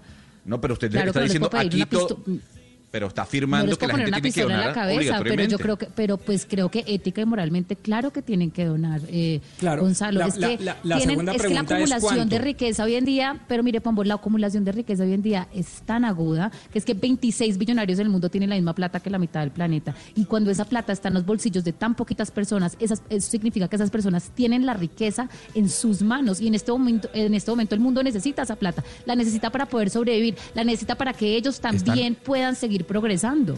Es que es necesario. cuánto. Entonces es, la pregunta es cuánto. Pues, por ejemplo, a pues yo Bloomberg, o sea, ¿usted no cuánto sé le pediría pero- sabiendo pero- que donó, que, que por eso, es que ese es el debate, que, pedirle a cualquiera que done esa famosa solidaridad inducida a la que usted constantemente hace alusión, pues es ya un debate como se lo dijo Gonzalo Lázari. Pero la segunda es, bueno, digamos que todos vamos a donar, pero ¿cuánto es lo éticamente responsable? Porque uno diría, Bloomberg le metió 600 millones de dólares en una ventana de tiempo de seis meses a una campaña política. Entonces significaría que para ayudar a que, a que sus compatriotas salgan de la crisis del COVID-19, tiene que ser entonces superior la cifra a los 600 millones de dólares para que sea éticamente responsable o se Pues medirá creo en relación al patrimonio ética- o se medirá en relación a las utilidades. Cuantificar, cuantificar, pues no, cuantificar la ética es muy difícil en este contexto, pero Sí, yo no, creo que sí deberían bajarse del bus de una manera importante porque su plata hace una diferencia en este momento, porque su plata se necesita en este momento, porque su plata se puede destinar a salvar vidas en este momento, porque un respirador donado hace la diferencia, porque una cama en este momento de urgencias cambia el, el pronóstico actual. Entonces es muy necesario que ellos se bajen Yo del creo- bus. Y sí, tienen que ser donaciones bastante generosas, porque es que tienen bastante plata. Claro, yo creo, Valeria, que cada quien debe aportar de acuerdo a pues a, a su posibilidad. Eh, los futbolistas están dando un gran ejemplo. Bueno, los, los más eh, No todos, conocidos y millonarios. no- No, no todos, todos, sí. porque hay- hay- Pero creo que ya, si creo que Cristiano que- lo hizo, Leo Messi también. Ha- Hay un mensaje, Camila, que, que leí eh, esta mañana de Carlos Tevez, que es un ícono del fútbol argentino, tal vez uno de los mejores pagos también. No sé si el más, no, no creo que sea el, más, el, mejor pago, pero sí es un futbolista que tiene pues un buen capital. Ha escrito, me pongo a disposición del gobierno. El mundo cambió con esta contingencia, los futbolistas tenemos que ayudar no solo mandando un mensaje. Un futbolista, dice él, dice Tevez, puede vivir seis meses o hasta un año sin cobrar. Puede vivir el resto de su vida. O sea, usted me va a Algunos, decir que Messi que sí. o Cristiano Ronaldo necesitan ganarse un peso más en su vida. No lo necesitan. No Claro. necesitan ganarse un peso más. Pero, pero dice Tevez Y por que- eso, que es Hugo más Mario, el importante tema de que- la cuantía que- es importante. Claro, que es más importante que enviar mensajes, que es a lo que se han dedicado muchos famosos eh, a propósito de esta contingencia, es estar presentes, apoyando, dice él, en los comedores y en los barrios si es necesario. Claro, O porque sea, además, muy- Hugo Mario, una cosa valioso. que nos trajo el, el coronavirus es darnos cuenta también de las prioridades y de las importancias eh, de la gente. Todos somos muy importantes, todos somos valiosos, pero estábamos sobrevalorando, por ejemplo, aquellos youtubers, estábamos sobrevalorando a los reggaetoneros estábamos sobrevalorando a los futbolistas, estábamos endiosando y estábamos en la época del superstar economics, Hoy- las, la economía de las superestrellas.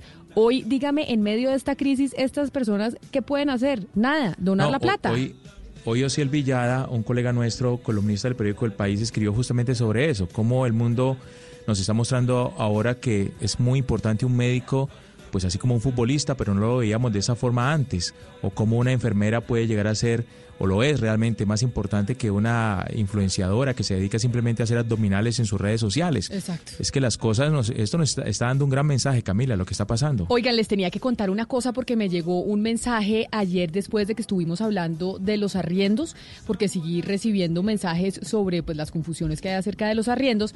Me eh, recibí un correo electrónico de un eh, oyente diciéndome que después de que escuchó el programa a las 12 del día, pues procedió a negociar con, eh, con las personas que son eh, sus arrendadores, es decir, a quienes les paga para... mm, para tener arrendados eh, locales o casas o apartamentos.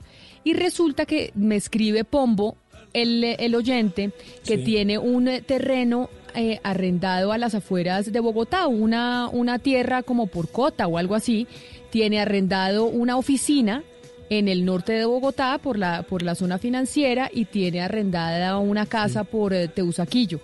Entonces, porque me dijo, después de que escuché su programa, decidí ir a negociar con las tres personas para decirles, bueno, ¿cómo me van a ayudar? Adivine con quién Acudiendo fue. a la invitación del viceministro. Correcto. Acudiendo a la Acudiendo a la invitación del del viceministro. viceministro, A- Adivine con cuál fue el más fácil eh, negociar. Adivine quién fue el que le dijo, eh, no hay problema, tranquilo, yo entiendo que esto estamos Ah, no. en, en cosa Eso sí, difícil. le apuesto 100 a 1. 100 a 1 y si pierdo lo pago. Ojo, y si pierdo lo pago, pero le apuesto 100 a 1. A ver. Que el más humilde es el que negocia más fácilmente. Y yo Correcto. lo había dicho en este programa. Sí, señor. El más humilde es el que dice, entiendo la situación, soy mucho más empático, me coloco en sus zapatos, ¿qué hay que hacer, doctor? En cambio, ese que se jura, mejor dicho, no puedo decir la palabra porque estamos en público, y que entonces dice que yo tengo siete doctorados y no sé qué, y entonces que el GUAC, que, que el, LUR, eh, que, la, que el RUT, que la, que la TIR, que no me da, que es que la interés, que no sé qué, esos son dificilísimos. No, esos mire, me son dificilísimos. Me dijo, me sorprendió porque llamé al que le tengo arrendado un terreno, o sea, un campesino, y el campesino le dijo, mi doctor, no se preocupe, yo entiendo que estamos todos en condiciones difíciles y aquí eh, no, no me pague este mes, que, que acá vamos a salir todos adelante. El campesino, el que más lo necesita. Pero O sea, es que mire, el más vulnerable, pero, exactamente- pero espéreme. Eso refleja el- exactamente el debate que estamos teniendo. y el, Es y el, es eso, es... y el de la oficina de la zona eh, financiera, ese sí no. Ese sí dijo, ah, me muero No, la claro. pena, yo no le arreglo nada, no le negocio, no estoy aquí. Y uno dice, impresionante, porque el campesino, ese es más vulnerable. Ese sí realmente puede estar corriendo riesgo de no comer porque no le paguen el arriendo de la tierra, mientras que probablemente el de la oficina de la zona financiera, pues seguramente se verá en aprietos, pero no va a dejar de comer. Camila, la frase célebre cae como anillo al dedo. Rico no es el que mucho tiene, sino el que poco necesita. Así es. Y, a- y acá en medio de esta crisis, también yo les, siempre les he repetido Claro. la frase de mi abuela, que yo creo que en medio de esta crisis que estamos viviendo está mucho más, eh, es mucho más acertada. Y es, tener casa no es una gran riqueza, pero no tenerla sí es una gran pobreza. Eso sí, Camila, pero lo que sí no se puede es de- de- reprochar a los millonarios. Aquí nos envía un oyente una noticia que salió el día de hoy hace cuestión de minutos, en donde se anuncia que sí, que Jeff Bezos va a hacer una donación de 100 millones de dólares para el Banco de Alimentos de los Estados Unidos para todas esas personas que se han quedado sin trabajo. Eh, y eso lo anuncia hoy Jeff Bezos, pero también hay que aplaudir, no es que se saque la plata del bolsillo, Valeria, es que también le permita a sus trabajadores aumentarles el salario y que genere plazas de trabajo, porque Bueno, eso pero también si es una alguien está haciendo platica ahorita es Amazon, ¿no? Eso sí. Bueno, pero, Si pero es el haciendo que por eso más de uno- pero- de todo esto pero, es- pero es el señor. es Amazon. pero- y eso está pero muy ¿por bien. Yo no estoy diciendo que no, y que genere el empleo que tiene que generar. Yo no lo estoy, yo, yo no acá no lo estoy criticando. Yo estoy diciendo que qué bien que estén donando porque se necesita y porque es lo justo y lo necesario. Pero lo que sí es cierto es que estas personas tienen demasiada plata que el mundo necesita en sus bolsillos en este momento, parqueada en sus bancos en este momento, porque es la utilidad de ellos, neta, es la plata pero- que ellos pero- tienen en su patrimonio. pero esa Y eso tiene que empezar a circular. Tienen que empezar a circular en este momento. el mundo va a Valeria, pero, Valeria, un que momento, ya un momento, un momento. Usted dice, usted dice tiene de una manera obligatoria. Yo le pregunto, ¿usted ya donó? Sí, yo ya doné a Bogotá Solidaria y lo invito a donar.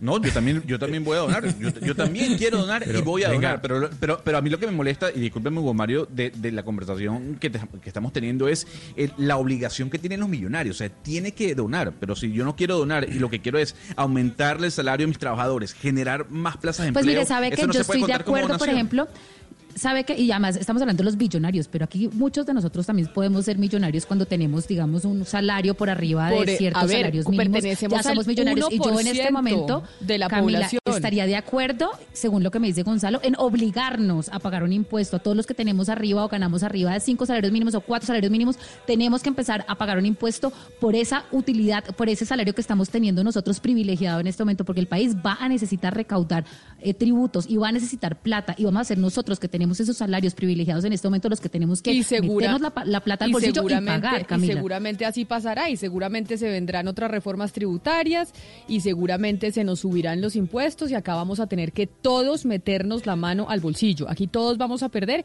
pero pues digamos que de esta vamos a salir todos juntos eh, adelante. Pero mire, este es, es viernes, Gonzalo, es viernes y yo el fin de semana pasado no vi ninguna serie y quiero que me recomiende una para este fin de semana, a ver si por lo menos eh, dejamos de pensar en el coronavirus. El fin de, de semana pasado yo no pude dejar de pensar, este me comprometo a no leerme ni un artículo del coronavirus. Y por eso le voy a recomendar, Camila, La Casa de Papel, porque el día de hoy se estrenó su cuarta temporada. Todo puede joderse en una milésima de segundo.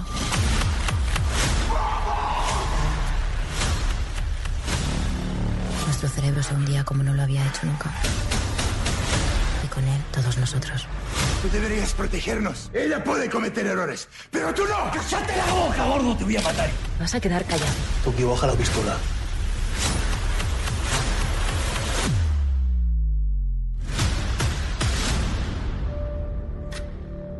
Te ofrezco la libertad. Si no colaboras, 30 años. Tú decides. Inspectora. Coronel, soy Gandía.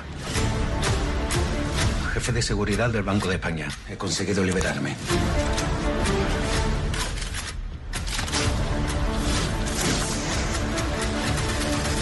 Acabo de perder las cámaras de limpios del banco. Estáis solos. Que ya no sois invencibles. Camila, usted es de La Casa de Papel porque yo estoy sumamente emocionado. Quiero que termine el programa para meterme de lleno a ver esta cuarta temporada. ¿Usted Ay, es de La Casa de Papel? Yo le tengo que confesar que no. Yo No puede ser. no, sí, ¿sabe qué pasa? Que cuando la casa de papel empezó y estaba en su furor, yo estaba estudiando, estudiando y trabajando. Entonces trabajaba en la mañana y, estu- y estudiaba en la nocturna. Entonces eh, no tenía tiempo de ponerme a ver series, Gonzalo. Cuando usted trabaja y estudia le queda muy complicado. Bueno, hay que decir que La Casa de Papel es la serie en español más vista Sí. dentro de Netflix. Pero Hugo Mario, tengo, ¿usted sí pero es de La Casa tengo Papel, claro, no? tengo claro el fenómeno. No, es un fenómeno. Hugo Mario creo que es de La Casa de Papel, eh, Hugo Mario. Claro, desde la primera temporada, el profesor y sus ecuaces, que primero eran eh, vistos por, por los eh, televidentes como, como bandidos, pero luego que, eh, no sé, fueron tomando forma de héroes. Vamos a ver qué pasa en la nueva temporada. Tokio, Lisboa, Nairobi, Helsinki, Berlín, el profesor, Camila, han vuelto y sabemos que en Colombia hay mucha gente que ama esta serie que sin duda alguna ha trascendido eh, eh, dentro de la plataforma de Netflix, a pesar de que fue eh, una serie que comenzó distribuida por Antena 3. Y qué mejor que conectarnos con uno de sus protagonistas en este momento, y él es Darko Peric. Él hace el papel de Helsinki. Camila, uno de esos personajes, uno de esos tres asaltantes que nos ha cautivado durante casi ya cuatro años, señor Peric. Gracias por acompañarnos a esta hora desde España. Hola, buenos días, buenos días, Colombia. ¿Cómo va esa cuarentena, señor Peric?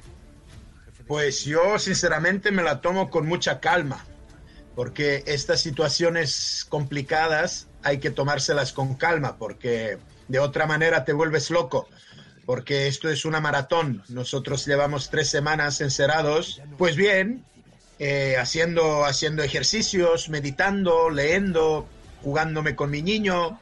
Tengo contacto con todo el mundo, hago entrevistas eh, con todo el mundo. Últimos, últimas dos semanas estamos en promo Así que dentro que cabe tampoco estoy tan mal, no me voy a quejar, de verdad. Muy bien. Yo, yo, digamos que yo y mucha gente está emocionada ya por ver esta temporada que está disponible en Netflix. eh, y cuando termine el programa me voy a meter de lleno para verla. Eh, pero yo lo voy a llamar Helsinki para que la gente tenga referencia a la serie. Y Helsinki, le voy a preguntar, para usted, ¿qué es serbio? ¿Qué tan difícil es hacer una serie completamente en español? Además, en un castellano de España.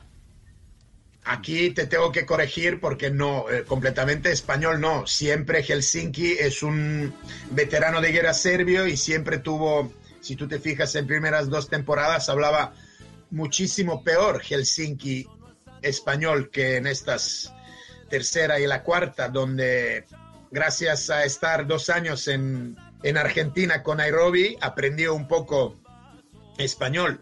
Pero bien, siempre es complicado eh, es ser extranjero y, y- y hacer eh, papeles importantes en producciones de otros países. Pero bien, yo llevo muchos años en España y de verdad me siento como en casa en, en- en España. Yo llevo 16 años aquí y no es la primera serie que hago en, en español. Mire, señor Peric, yo como ya lo he escuchado usted, pues no, no he visto mucho La Casa de Papel, pero soy consciente del éxito de la serie. Para usted, ¿cuál es la razón para que La Casa de Papel sea tan popular? ¿Cuál es el elemento que la hace eh, diferente de las demás? Sinceramente, sinceramente no sé 100% lo que es lo que ha convertido Casa de Pop- Papel en el fenómeno, porque esto ya no podemos hablar de una serie, podemos hablar de un fenómeno, de un fenómeno pop. No sé, yo creo que es el color rojo, eh, música, canción de Bella Chao, máscara de Dalí, empatía de la gente, eh, la situación en que vive el mundo hoy en día. Eh, en muchos países eh, la gente está muy, muy des- des- descontenta con, con sus gobiernos. no sé, empatizaron con los, con los personajes. Toda esta mezcla de estos factores dio, y obviamente es el Netflix que la dio la visibilidad, porque sin Netflix esto yo creo que no, no podía pasar nunca. Pero Darko, ustedes han logrado que la gente sienta empatía por una banda de ladrones, que uno los quiera a ustedes. Y uno ha visto que eh, a lo largo del mundo mucha gente con las máscaras sin los símbolos pues han ido a hacer robos. ¿Y por, por qué cree que usted ha pasado todo esto? Claro, pero tú ya sabes, estas cosas siempre pasan, pasaron y van a pasar con todos los fenómenos pop. Yo me recuerdo cuando yo era, cuando yo era niño, eh, era muy de moda Bruce Lee, con las películas de Bruce Lee, de Kung Fu. Salíamos de cine y hacíamos todos ahí que somos Bruce Lee y peleas, pues la gente hoy en día nos ven a nosotros con máscaras y con esto y quieren imitar. Esto es muy, muy propicio a ser humano, a imitar. Así que yo, yo me recuerdo, estuve en Colombia hace dos años en un Comic Con en Bogotá y también en una entrevista y lo dije, no hacer esto en casa, porque vamos a ver, es una ficción. En la ficción las balas no matan, pero en la vida real sí. Así que Exacto, no hacer esto en casa, no replicarlo en casa. Pero mire, Darko, usted también ha estado, pues no solamente en series, sino también en cine y en películas españolas. ¿Qué es lo que hace que el cine español sea tan importante para la industria cinematográfica a nivel mundial?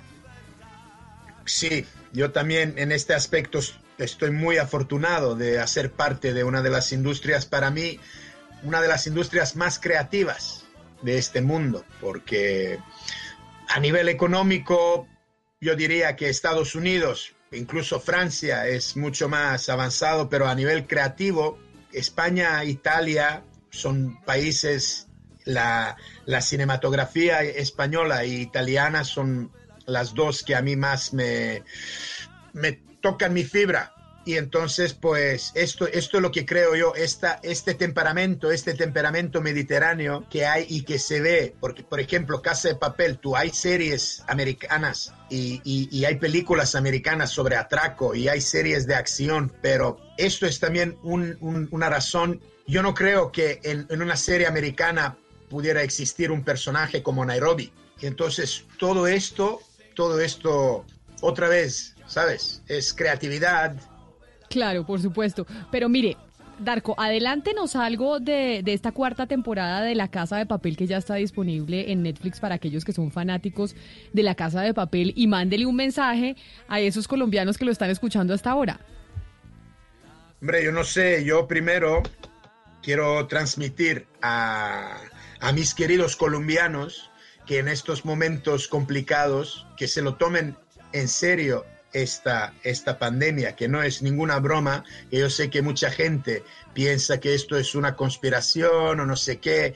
Aquí también gente ha pensado esto, pero ya al final nos dimos cuenta que, que cuando se enferman los cercanos tuyos, que no es una broma. Así que se queden en casa, que esto es la única manera de detener la propagación de este maldito virus y pues como ya están en casa, pues que aprovechen este tiempo y mañana les vamos a regalar un buen, digo yo, pasatiempo de ocho capítulos de nueva temporada de Casa de Papel y, y que se lo tomen, que se lo dosifiquen, porque no sabemos cuánto va a durar esta cuarentena, así que que no se lo tragan de, de como, como la anterior.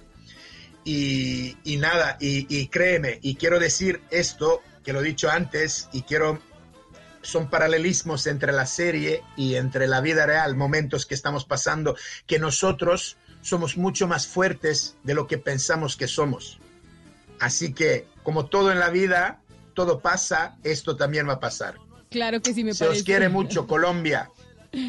Darko, mil gracias. Darko Peric de la Casa de Papel, quien interpreta a Helsinki. Mil gracias por haber estado hoy aquí con, eh, con nosotros en Mañanas Blue. Un abrazo muy grande y fuerte para esta cuarentena. Mucha suerte. Hasta luego. Ay, Camil, eh, gracias, señor Darko. Y en medio de la conversación, eh, Camila, me están llegando informes de que Netflix tiene problemas de conexión. O sea, mucha gente reportando que el servicio de Netflix está caído en este instante en Colombia. Me imagino debe ser por la cantidad de personas que está consumiendo el servicio en medio de la cuarentena.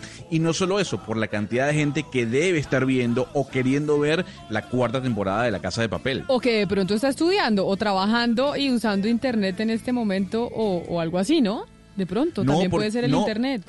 No, porque no, porque es la plataforma per se, no es el internet. O sea, un- lo que me está llegando en este momento de diferentes informes en Colombia es que cuando uno trata de meterse en la plataforma, le dice que hay un error de conexión, Ay, eh, no que reintente ser. más tarde. Entonces puede ser que la gran cantidad de personas que está abarrotando la plataforma está haciendo imposible poder entrar en ella. Óigame, pero me parece buen mensaje el de Helsinki y es dosifique la serie, no se la vaya a mandar de un solo tacazo porque no sabemos cuándo va a volver a ver serio, ¿yo? Entonces Pero es que véase. además viene la Semana Santa. Sí, sí, sí, pero dosifíquela, Hugo Mario, no se vaya a Claro. un No, solo pero eso es día maratón. Yo No, por eso es tengo que- que... pe- pensar muy bien si me empiezo una serie o no, porque yo no soy capaz de parar. O sea, no puedo. A mí me- pasa cuatro de la mañana, sí. después me paro, después vengo a trabajar y después estoy viendo a ver en qué momentico voy a ir a verme el segundito ese que me falta, ¿no? A mí me pasa igual. A mí, Sí, en sí, cambio, si a mí me capítulo me voy de maratón. A mí me aburren, a, a mí en cambio para que me agarre una serie se necesita mucho. Por eso siempre les pido recomendaciones a ver si hay alguna que me atrapa y son poquitas las que me atrapan. Pero, a Pero porque propósito, no le gusta nada. Ay, no, Ah, no es usted- cierto. usted- Lo que usted pasa- no, Eva, usted siempre dice aquí, no me gusta la serie que usted recomienda, Gonzalo, no me gusta la música que usted recomienda, Gonzalo, y se ve una serie, la veo dosificada en un mes. O sea, usted tarda un Y mes empiece, en ver un empiece, capítulo. y empiece con Casa de Papel que la va a enganchar ahí mismo. No, mire, a mí la, la última que vi fue eh, The Loudest Voice in the Room, que me encantó, que es precisamente sobre la creación de Fox, para que usted vaya viéndome el gusto. Esa de Loudest Ah, ok. Voice in the Room me fascinó y es buenísima. Y es sobre la Oiga, creación Gonzalo. de Fox News. La otra que vi recientemente es una de Apple, que es eh, la de The Morning Show que es con eh, Reese Witherspoon y, Jennifer y con Jennifer Aniston. Me gustó también. Me parece que en la mitad se volvió medio malita, pero me gustó. Oiga, me, me dicen Gonzalo que una que le va a gustar a Camila Zuluaga es The Men Who Built America, los hombres que construyeron América. Y es precisamente, eh, y cae como anillo al dedo frente al tema que hemos venido trabajando hoy, y es como los grandes billonarios de Norteamérica del siglo XIX y a principios del XX hicieron sus riquezas. Ah, Eh, pero me dicen también, me está diciendo un oyente, que en Colombia, mejor dicho, yo no sabía una cosa, que hay películas en Netflix que solo se pueden ver en Estados Unidos y no en Colombia. Sí, eh, hay que decir Sí, que en Netflix Amazon está igual. dividido en, eh, está dividido en sectores, eh, doctor Ah, Pombo. terrible. Eh, el sector de Estados Unidos tiene una gama de películas diferente a la que Latinoamérica o Europa tiene. Eh, si usted tiene el Netflix gringo, que no es usual que usted lo tenga, a menos que haga tergiverse No, no, algo no. allí, eh, usted podría ver únicamente las películas de Estados Unidos sin subtítulos. Eh, los estadounidenses no pueden ver lo que Netflix en este caso le coloca a los latinoamericanos o a los europeos.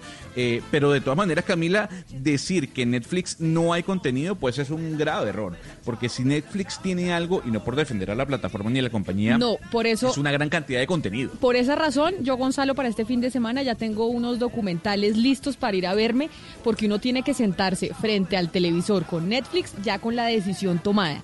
Porque si usted no ha tomado la decisión, se le pasa la noche entera buscando a ver qué ver y no vio nada. Entonces yo por eso ya tomé la decisión de que yo no me vuelvo a sentar enfrente del televisor sin haber tomado una decisión, porque si no, no vi nada, me demoré una hora buscando y escogí algo pésimo. Pero a ver, usted ya se vio por lo menos American Factory, que se la recomendamos Me encantó. ante el Oscar. Me encantó. Ah, la vi, la vi, la vi, me encantó. 11 de la mañana, 45 minutos. Seguimos en Mañanas Blue. Una mattina mi sono alzato, oh vela ciao, vela ciao. Colombia está al aire. Cumplir su deber no es una misión fácil. No se llama Giovanni Pinzón, ni es mecánico. Se llama Oscar Naranjo y es teniente de la policía. Hacer justicia requiere sacrificios. A veces los policías no tenemos la oportunidad de defendernos. El general Naranjo. Muy pronto. Tú nos ves. Caracol TV. Yo le estoy ayudando a mis vecinos adultos mayores a comprar su mercado. Yo soy músico y desde mi casa estoy haciendo serenatas online. Yo hago las mejores tortas de chocolate y mi nieta las está vendiendo por internet. Si hay algo que sabemos hacer bien como colombianos es superar lo imposible. Y cada segundo aparece una nueva prueba de ello. Trabajemos unidos. En Colombia nos necesita punto grupo bancolombia.com. Porque antes de ser banco, somos Colombia. Colombia nos necesita a todos. Bancolombia. Vigilado Superintendencia Financiera de Colombia.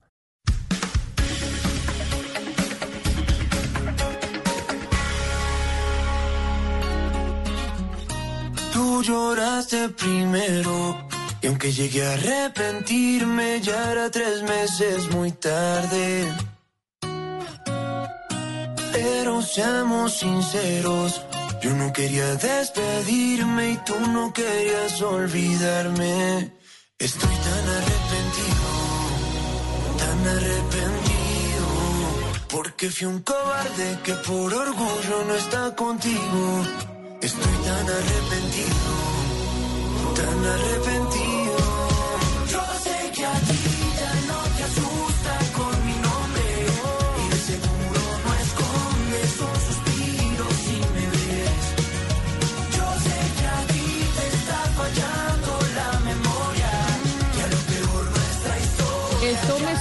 Morat, Gonzalo, estreno de Morat este viernes o no?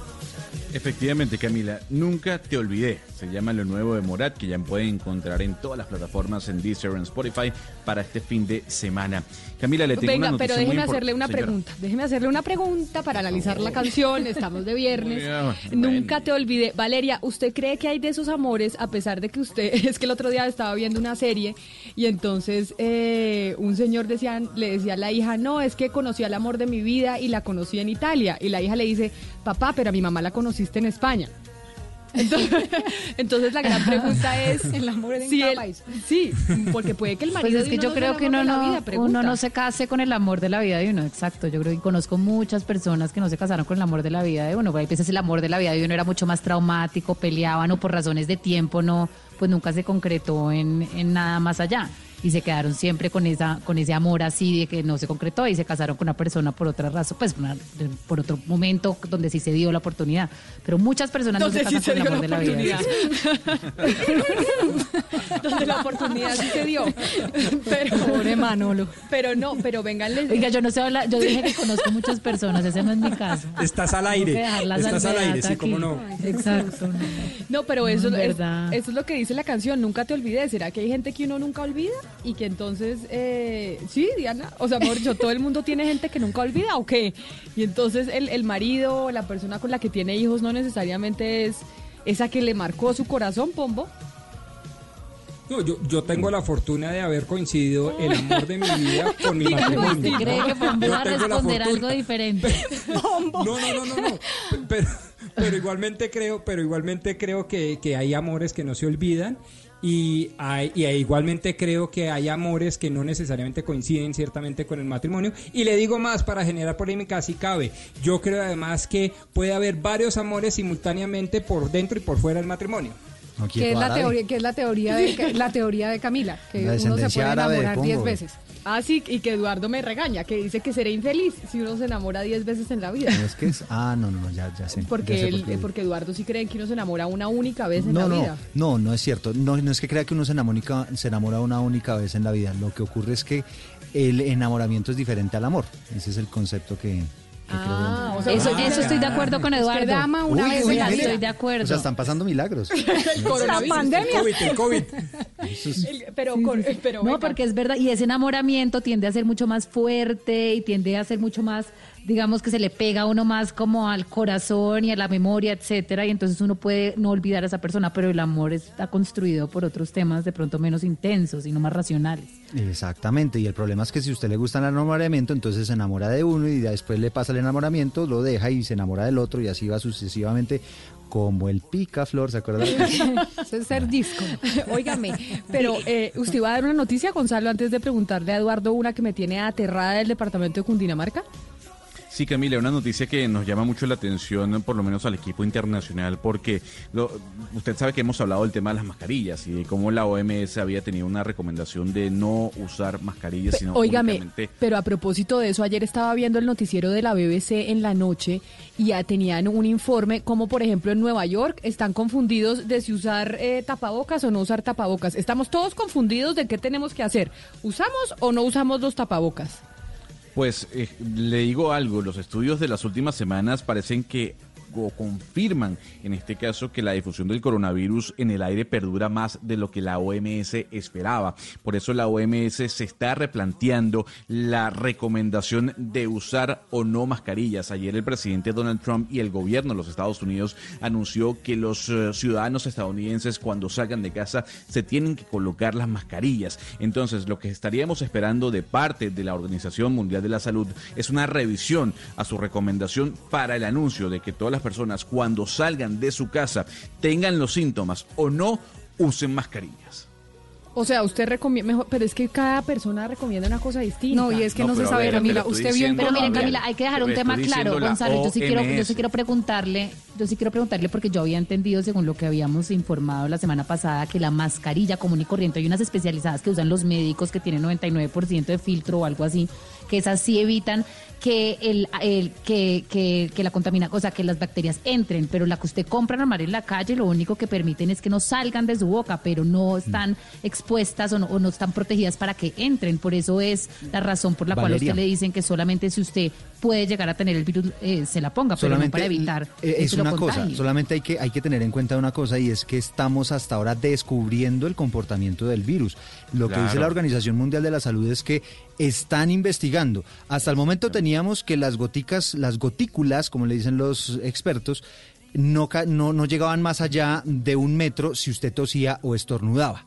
Pero mm, lo que están estudiando es si eventualmente las partículas que quedan en el aire, que pueden quedar en el aire entre tres horas, eh, más o menos tres horas, y si esas gotículas también tienen el virus y podrían eventualmente contagiarlo a usted. ¿Qué pasa si descubren eso? Pues que eh, efectivamente en ese caso sí habría mejor que utilizar el famoso Pero ahí, tapabocas. ahí- ahí Pero, Eduardo, pero nosotros no sabemos cómo, cómo se comporta el virus, pero sí sabemos supuestamente cómo se comportan y para qué sirven las mascarillas. Y si la mascarilla lo que, lo que no sirve para que entren las partículas, sino para que no salgan, entonces ¿de qué sirve si usted, digamos, Pero no tiene el virus usted sí se va a contagiar? Valeria, Ese es el punto por el cual usted le dicen que sirve.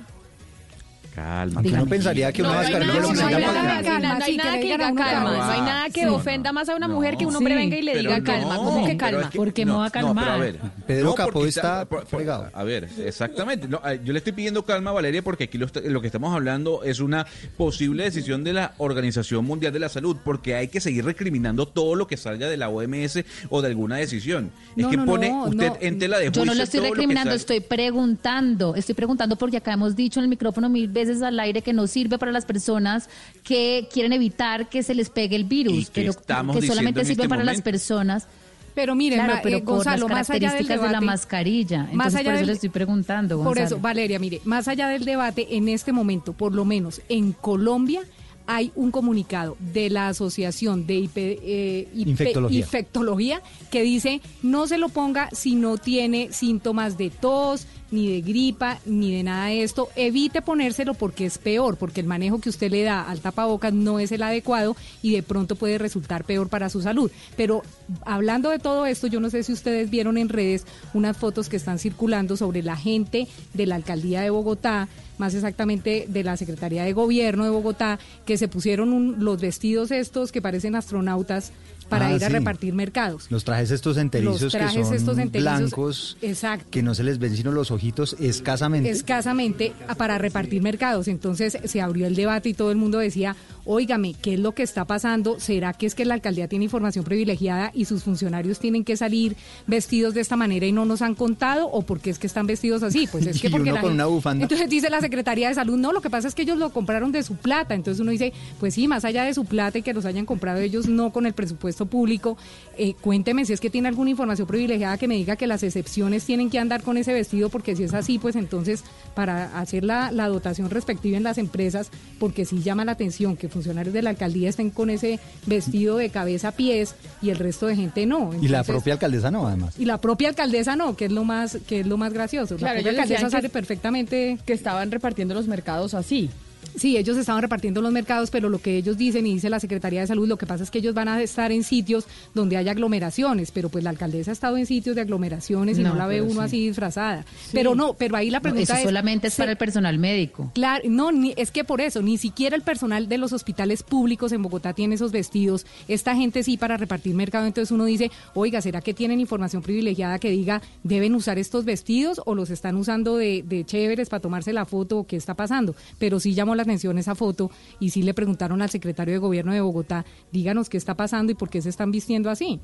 Como lo, como los jueces, ¿se acuerda que los jueces también estaban Sí. con esos vestidos? Y entonces Exactamente. y uno dice, oiga, esos están escasos para el personal médico, que es que resulta que si se enferma un médico, tenemos una persona menos que puede atender a, a un enfermo. Es mucho más grave que se enferme un médico de coronavirus a que se enferme alguien de la Secretaría eh, De gobierno, Exacto. sí. Óigame, pero hay una cosa que me tiene aterrada. Eduardo, ¿cómo así que el gobernador de Cundinamarca está diciendo que hay gente que está buscando irse de Semana Santa? Pues que está buscando violar la norma y entonces, como se viene Semana Santa, vámonos a Melgar, a Girardot y a todos lados. Aquí lo increíble es que la gente, todavía hay algunos que no se han tomado esto en serio. Y Nicolás García grabó un video, el gobernador de Cundinamarca, precisamente haciendo esa denuncia de que ya han sorprendido a algunos que en las madrugadas están saliendo de la casa pretendiendo llegar a sus sitios de vacaciones. Ya son 3.500 los comparendos que hemos impartido por incumplimiento de la cuarentena. Seguimos trabajando con el Grupo de Operaciones Especiales de Ejército y de Policía en los municipios donde mayor incumplimiento hay.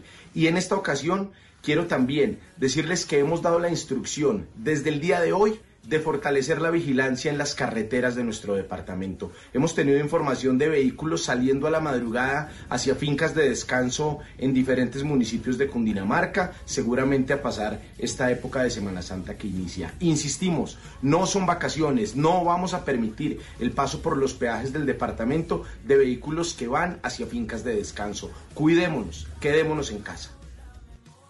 Óigame, pero no se supone que los peajes están cerrados, que ¿Se la gente no puede pasar de municipio en municipio, que no se puede ir usted, o sea, que si usted llega a un peaje, hasta ahí llegó. Se Pues supone. su- se supone, pero ¿Y hay gente que sí en Cundinamarca sí está diciendo, no, yo me fui para Fusagasugá, yo me fui para Sí, pero hay vías Tenjo, para mi alternas. finca de No, pero hay, pero hay vías que por más alternas, Pombo, usted se encuentra un peaje. Usted, usted no se puede ir de aquí, por ejemplo, a Girardot sin pasar por un peaje. Usted no se puede ir de aquí a Villeta sin pasar por un peaje. Sí, exacto. O sea, que la gente esté pensando que se va a ir de vacaciones en Semana Santa, sí que falta de todo, qué irresponsabilidad lo digo. Porque entonces se van de Bogotá, Ah, la no, ciudad más contaminada por el coronavirus, A esparcirlo a- a- por a ahí, esparcirlo sí. en, unos pue- en unos pueblos que tienen menos capacidad médica, que fue lo que pasó en España. que en España pasó exactamente eso. Apenas, apenas la gente, y más de uno aquí sucedió lo mismo en, en Colombia, ¿no? Apenas anunciaron cuarentena, eso todos corrieron a irse a las fincas y a irse de vacaciones en España cuando cerraron colegios y cuando cerraron universidades. Y ahí fue cuando fueron a esparcir el virus. Aquí también más de uno anunciaron cuarentena y dijeron, me voy para la finca, me voy para la Y, y después furiosos porque no los dejan entrar a las ciudades otra vez, como ocurrió en el puente pasado. El, el alcalde de Fusa ya dijo, mire, yo voy a cerrar aquí las fronteras de la ciudad, voy a poner unos controles estrictos, única y exclusivamente entran quienes vivan en la ciudad, nadie sale es decir, unas medidas que son muy drásticas, pero que pretenden evitar que la gente haga eso. Ahorita que estamos en Semana Santa, la gente todavía pensando en celebrar la Semana Santa como lo han hecho todos los años de vacaciones. Y ya que usted habla de Fusagasugá, ahí también los comerciantes están denunciando que en el, en el, en él, en el Codensa, les está quitando la luz, les está cortando la luz a los comerciantes y a los industriales. Entonces ellos dicen, como no nos cobija el decreto porque es a los residentes, a los residenciales. Ellos dicen, nos están quitando la luz y el agua. Entonces dice una señora que tiene una zapatería. Dice, yo tengo una zapatería, vivo de eso, no puedo pagar los servicios básicamente porque no he podido abrir y ahora en el CODENSA me, me corta la luz y tengo que pagar Pero reconexión. no se supone que a nadie le están cortando la luz. Pero es que ellos no entran dentro del decreto porque son comerciantes e industriales. Entonces, ¿qué dicen el CODENSA? No, mire, nosotros para los comerciantes y los, y los industriales les pedimos que nos llamen a nuestras líneas y que se acojan a los beneficios que damos para que paguen por cuotas o para recolectarles más adelante si pagan por cuotas. Pero mire, acá me está escribiendo una oyente diciendo que la acaba de llamar una mujer muy pobre con un bebé y una abuela muy viejita con cáncer de piel en Neiva, que le acaban de ir a cortar el gas. Que, que, esta familia estaba feliz porque ella le había mandado a un mercado y resulta que llegaron y le cortaron el gas. ¿De qué estratos no, serán? no, se supone que no se puede. Aplica para estratos 1 y 2. 1 y 2. Para estratos 1 y 2. Sí, señora. No se y hay otros casos, póngalo al revés. Hay una gente que está siendo víctima de unas facturas eh, como si estuviera funcionando al 100% cuando lleva casi mes y medio sin funcionar y la empresa de servicios públicos domiciliarios manda su facturita como si estuviera en pleno funcionamiento. Entonces la medición la medición exactamente es bastante, bastante subjetiva y por lo tanto eso genera una, un desconcierto total en el usuario. Así es, así y es. que uno no entiende en épocas de pandemia cómo, por ejemplo, en el Codensa manda a sus trabajadores a cortar los servicios en vez de tenerlos más bien aislados. ¿Para qué los va a mandar a cortar un servicio si finalmente los industriales y los comerciantes, por ejemplo, en el caso de Fusagasugá, no los están usando? Tienen las fábricas cerradas. O sea, tienen las fábricas cerradas, tienen eh, las zapaterías cerradas. ¿Para qué van a ir a cortarles un servicio? Más bien tenga esa gente aislada o más bien haciendo otras cosas o reconectándole a la gente de residenciales. Pero de verdad es absurdo que ese tipo de cosas pasen en municipios al lado de Bogotá. Son las 12 del día, un minuto en Colombia.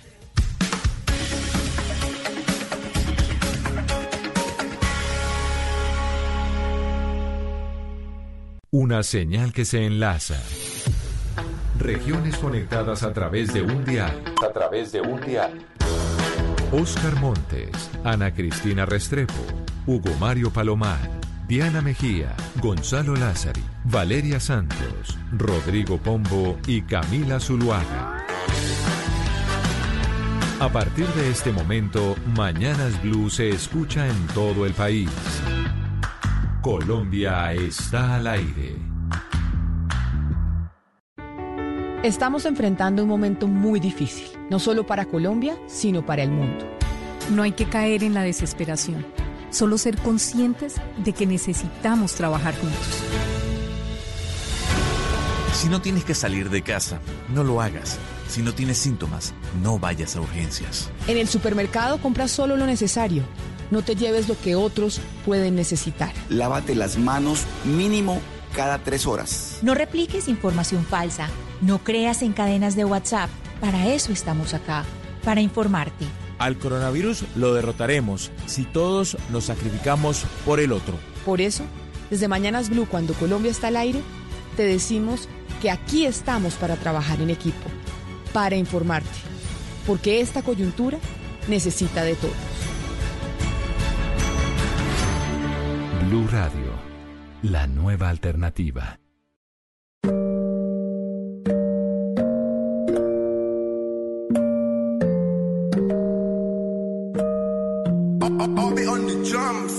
Hasta como que no me has visto. Yo me hago loco, yo no insisto. Pero te como cuando necesito. Tú sabes que tengo el truquito. La risa como disimula. Porque ya te vi desnuda.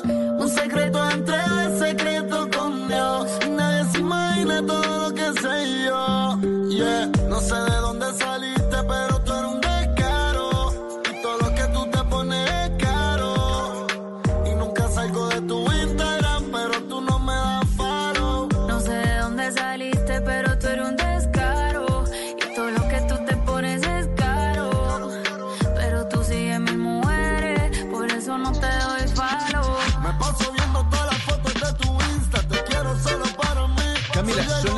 12 y 4 minutos de la tarde ya. Eh, le traigo música nueva, mucha gente atenta a, esta, a este lanzamiento. En medio del coronavirus hay que ponerle buena música.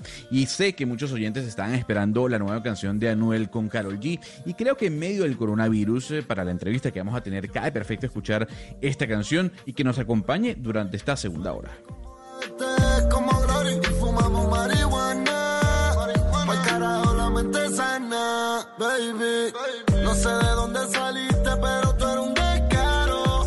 Y todo lo que tú te pones es caro. Hoy estamos de viernes y estamos eh, de viernes de música nueva, pero estamos también de viernes. Usted nos recomendaba, Gonzalo, eh, series de la casa de papel, nos recomendaba eh, cosas para hacer este fin de semana y yo le voy a recomendar un libro a los oyentes. Y les voy a recomendar el libro de Martín Caparrós. Hemos, eh, les hemos anunciado desde muy temprano que hablaremos hoy con Martín eh, Caparrós, que es un argentino, pero es adoptado español precisamente porque está en España y me imagino que en medio de esta cuarentena y hace unos pocos meses publicó con la editorial Random House Mondadori su novela Sin Fin. Así que eh, aprovecho para recomendarles este libro y para darle la bienvenida al eh, señor Caparrós. Martín Caparrós, bienvenido a Mañanas Blue cuando Colombia está al aire. Mil gracias por estar hoy con nosotros eh, hablando de libros, hablando de su novela y hablando también de la cuarentena y, del coronavirus y demás. Bienvenido. Ah, gracias, gracias a ustedes, al contrario. Martín, nosotros eh, pues estamos mirando qué vamos a hacer este fin de semana y entre otras cosas vamos a adentrarnos en, en su libro de Sin Fin. Pero antes de preguntarle eh, por su libro de Sin Fin, quiero decirle a los oyentes que hay un ensayo muy famoso suyo que se llama El hambre. Y nosotros en esta mesa de trabajo hemos tenido una gran discusión una gran discusión sobre el hambre y las medidas que se están tomando en medio eh, del coronavirus, porque usted habla del hambre como una pandemia y dice que es de esas pandemias silenciosas que están en el mundo y sobre todo en aquellos países pobres que no nos hacen erizar eh, la piel porque no lo conocemos tanto. Y la gran pregunta es, lo que estamos viviendo en este momento con las cuarentenas y demás, no va a ser que esa pandemia que usted investigó durante largo rato, que hizo que escribiera ese ensayo eh, tan importante, pues se vaya a agravar aún más? Que se va a agravar sin duda, se va a agravar, sí, sin ninguna duda, porque efectivamente las medidas que se están tomando y que había que tomar para contener la difusión del virus hacen que mucha gente no tenga trabajo, no esté ingresando dinero y, la va a pasar mucho peor en los próximos meses. Realmente es una situación de una crisis como pocas veces, yo creo que nunca en mi vida yo había visto y ya estoy grande. Eh, y efectivamente, sí, va a complicar toda esta cuestión en todo el mundo, no solo por esto, porque hay mucha gente que, que va a tener muchas dificultades para ganarse la vida en estos, estos meses, sino también porque va a haber una cantidad de eh, cultivos que no se van a poder completar, transportes que no se van a llevar a cabo, en fin, todo el sistema eh, va a tener graves inconvenientes. Y ya sin graves inconvenientes, vivimos en un mundo en que 800 millones de personas o un poco más no comen lo que necesitan todos los días. Imagínate con este lío en el que estamos, lo que puede llegar a ser la situación de aquí a dos o tres meses. Martín, frente a las cifras que usted maneja, ¿cuánta gente se muere de hambre al día en el mundo? Que estamos viendo hoy en día constantemente el, el conteo del coronavirus. Aquí en Colombia y en todos los países del mundo nos dicen se murieron tantas personas, se contagiaron tantas personas, pero del hambre, que es esa gran pandemia que tiene el planeta, ¿cuánta gente se muere al día de hambre? Mira, A ver, hay que aclarar que eh, morirse de hambre significa eh, no significa morirse por no haber comido en ese, durante, qué sé yo, 10 días seguidos y por lo tanto morirse efectivamente en una hambruna. Gracias, afortunadamente ya no hay prácticamente esas hambrunas o las hay en lugares muy eh, acotados del mundo. Lo que hay es mucha gente que come mucho menos que lo que necesita que por lo tanto está malnutrida, desnutrida de distintas maneras, y que entonces eh, se muere de cosas que si estuvieran bien nutridas no se morirían. Si no sé si se entiende. O sea, si a ti te da un, eh, no sé, una gripe fuerte y tienes todas las defensas en orden porque has comido todo lo que tu cuerpo requiere, pues la, la pasas con eh, más o menos con más o menos mocos, pero en general la pasas pero esa misma gripe en un cuerpo que no tiene esas defensas porque no ha comido, porque no come habitualmente lo que necesita, es mortal.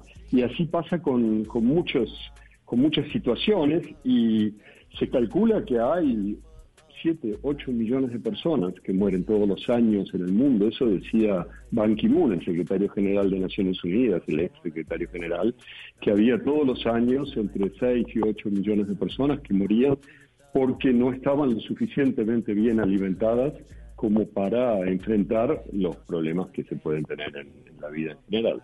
Usted en una de sus respuestas nos decía es que los gobiernos están tomando las decisiones que tocan. Obviamente habrá más hambre, pero tiene que haber confinamiento por cuenta del, del, coronavirus. Sin embargo, si no estoy mal, hace un par de semanas escribió usted una columna en el New York Times hablando del coronavirus y diciendo que esto era una exageración. Y, y algunas, y hubo, y generó un gran debate esa columna eh, de su parte, diciendo que acá estábamos tomando eh, decisiones eh, los gobiernos exagerados frente a una pandemia cuando, por ejemplo, frente al hambre, pues como, como es en países pobres y no nos enteramos y son los pobres los que se mueren de hambre, pues no se generan las medidas que, que se están generando por el coronavirus. Sí, yo no creo haber dicho que por eso no hubiera que tomar medidas en este caso. Yo lo que digo es que eh, la comparación en, las reacciones que se toman cuando una enfermedad eh, nos acecha a, sobre todo a los países más o menos ricos o a los sectores más o menos ricos de todos los países, que cuando esa, esa enfermedad se siente como amenazadora para estos países o para estos sectores, se toman inmediatamente una serie de medidas que no se toman en absoluto con otras enfermedades que son propias de los países más pobres o de los sectores más pobres. Eh, la, la, malaria, que es una enfermedad que se cura con un remedio, eh, hace, al, hace unos 400.000 muertos por año en África. 400.000 personas mueren todos los años por malaria. Y la malaria es algo que simplemente, bueno, hay que tomar malarones, quiero decir, hay que tomar un remedio que existe, que está probado y demás, pero cuando no se tiene, te mueres. Y efectivamente hay mucha gente entonces en África que no la tiene y que se muere de eso. Y yo no decía que no hubiera que reaccionar eh, contra el coronavirus, lo que digo es que quizás debería avergonzarnos un poco la energía y la celeridad con la que reaccionamos frente a las enfermedades que nos amenazan a nosotros y comparado con la lentitud y el desdén con que no reaccionamos frente a las enfermedades que amenazan a otros, ¿no? Sí, la columna para nuestros oyentes que escribió eh, Martín Caparrós en el, en el New York Times se llama La Era de la Mascarilla y tiene fecha, Gonzalo, del 10 de marzo de este año. Y la Era de la Mascarilla porque sí es verdad que esta la vamos a recordar como, como esa época. Señor Caparrós, y tomando en cuenta su respuesta, no, no, no, no, es que lo, que le quiero preguntar es, ¿usted cree que la importancia que le estamos dando a este virus es porque ha afectado a países como Estados Unidos y países importantes como Italia y España? Si esto hubiese ocurrido en África solamente, ¿no estuviésemos tan paniqueados como decimos nosotros, llenos de pánico? Bueno, es que si hubiese ocurrido en África sería equiparable a lo que ocurre en África todos los años. Lo que, lo que les decía, mueren 400.000 personas, según la, Organización Mundial de la Salud, en África cada año eh, por la malaria. Malaria, insisto, eh, después está la tuberculosis, está el SIDA, hay una cantidad de otras enfermedades tratables que no se tratan. Eh, así que sí, claramente eh, hay una diferencia muy grande entre cómo se tratan las enfermedades más digamos, democráticas, como es el coronavirus, que nos afecta, parece ser, a todos por igual y que ha empezado por países bastante ricos, China, después Europa Occidental, después Estados Unidos, etcétera.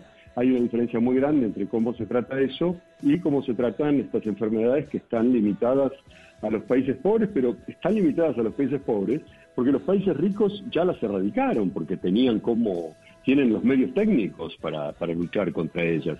Eh, yo decía, yo tuve malaria hace, ¿cuánto será? Hace como 15, 20 años, eh, 15 años probablemente. Estaba trabajando en Uganda y seguramente me picó el, mosquito correspondiente y unos días después tenía malaria y tenía 40, 41 grados de fiebre. Era una situación muy, eh, así muy fuerte porque deliraba de fiebre, pero bueno, me dieron los remedios necesarios y al cabo de cuatro o cinco días se transformó en un recuerdo que ahora puedo contar. Eh, insisto, hay, una, hay un doble rasero, una doble vara eh, para ocuparse de las cosas según a quien amenaza. ¿sí? Señor Caparrós, tomando en cuenta eso, le pregunto entonces el papel de los medios de comunicación, porque hay quienes dicen y acusan a los medios de comunicación de sensacionalistas en medio de este brote del coronavirus. Más allá de que el virus afecte a los países más ricos, ¿usted cree que los medios de comunicación tienen culpabilidad sobre la difusión de, del mismo en todo el planeta? No, no, yo no diría eso. Yo eh, no, no veo esa, esa culpabilidad. No, es obvio que si eh, estás en un país como, yo ahora, en España, donde, eh, bueno, en, en, unas semanas han muerto 10.000 personas de forma muy notoria y muy dramática, y donde el gobierno ha decidido ocuparse de eso eh, haciendo que todos estemos encerrados, muy estrictamente encerrados, bueno, es obvio que eso es el tema por antonomasia, es muy difícil hablar de cualquier otra cosa en este momento, no creo, yo no, no, no acusaría a ningún medio de comunicación por ocuparse así casi monopólicamente, digamos, del coronavirus, ¿no? Así es, pero mire que frente a lo que usted está diciendo, que hay enfermedades que ya se erradicaron de los países desarrollados y que la gente se sigue eh, muriendo por ellas, incluso mucho más que por el coronavirus, que obviamente en este momento está afectando al mundo entero y también a Occidente, principalmente a los países más desarrollados, pues aquí nomás, eh, Hugo Mario, por el dengue en, en el Valle del Cauca se murieron y se registraron hoy las muertes de cuántas personas en el valle por cuenta del dengue últimas 48 horas en el Valle del Cauca. Camila, son 150 mil casos de dengue en este departamento este año, 26 muertos frente a 5 muertos por COVID-19 y 150 infectados. Es decir, eh, el dengue, Camila, obviamente tiene un tratamiento, pero también está acabando con muchas personas. Claro, en enfermedades como esa, que es lo que le entiendo a usted, señor Caparrós, cuando dice, esta enfermedad, el coronavirus, nos tiene a todos con, eh, con las alertas prendidas, porque también llegó y afectó a países desarrollados y a países de Occidente. Pero hay muchas personas que se siguen muriendo en el mundo, en países pobres, por enfermedades que ya hemos erradicado de otras partes. Sí, hay un factor ahí que también es muy decisivo, que es que el coronavirus es absolutamente nuevo y entonces no se sabe cómo combatirlo. Está claro que las herramientas que se usan para combatirlo son totalmente antiguas, en el sentido de que este, se podría haber hecho lo mismo hace 100 años, quiero decir, enciérrense todos en sus casas, no se toquen, no se miren, este, eh, no se contacten de ninguna manera y vamos a ver si así eh, se contagia menos gente. Es, es una herramienta muy, muy antigua porque no tenemos todavía otras. Quiero decir, no hay vacunas, este, no hay remedios útiles, etcétera, etcétera. Entonces eso crea, por supuesto, una sensación de pánico fuerte, lo desconocido, lo que no sabemos cómo enfrentar. El dengue o la malaria o la tuberculosis, teóricamente sí sabemos cómo enfrentarlo. El escándalo es que no lo enfrentemos en todos esos casos. Eh, pero eso hace una diferencia importante. Señor Cabarros, usted, usted siempre ha expresado gran, gran preocupación por el cambio climático, por el medio ambiente. Creo que una de sus obras se llama El, clima está loco, El tiempo está loco. Eh, no, contra el cambio se llamaba hace tiempo, sí. Ah, contra el cambio, sí. Claro, claro que sí. ¿Qué, cree usted? Eh, quiero preguntarle qué cree usted va a pasar después de que, pues ojalá sea pronto superemos esta crisis por el coronavirus, porque hoy lo que vemos es a muchos a muchas personas, a la mayoría de la humanidad confinada en sus casas y a la naturaleza respirando. Sí, sí, yo por supuesto como todo el mundo he visto, este, qué sé yo, esas fotos de los delfines en Venecia, digamos, pero bueno, tampoco eso tampoco es eh, factible a, a, a medianísimo, casi a corto plazo, quiero decir, dentro de dos o tres meses eh, probablemente estemos ocupando el mundo como lo ocupábamos hace dos o tres meses y eh, bueno, no va a haber más probablemente de- delfines en Venecia. Yo creo que la cosa es tratar de darse cuenta de que bueno, el mundo lo tenemos que usar, es nuestro único recurso y nuestro único, nuestro único lugar pero que tenemos que encontrar la manera de usarlo razonablemente. Lo venimos usando de una manera absolutamente irrazonable, eh, y no solo por lo que por lo que tiramos en él, por la polución, por la basura, por todo ese tipo de cosas, sino porque vivimos en sociedades que son irrazonables, que piensan que hay que aumentar la producción y el consumo siempre más y más y más. Esta idea eh, del capitalismo como un avión que cree que si para se cae, ¿no? Y entonces tiene que seguir acelerando para no caerse. Bueno, eso es lo que hace que el medio ambiente, la tierra y nuestras sociedades y nuestras vidas estén como están, ¿no?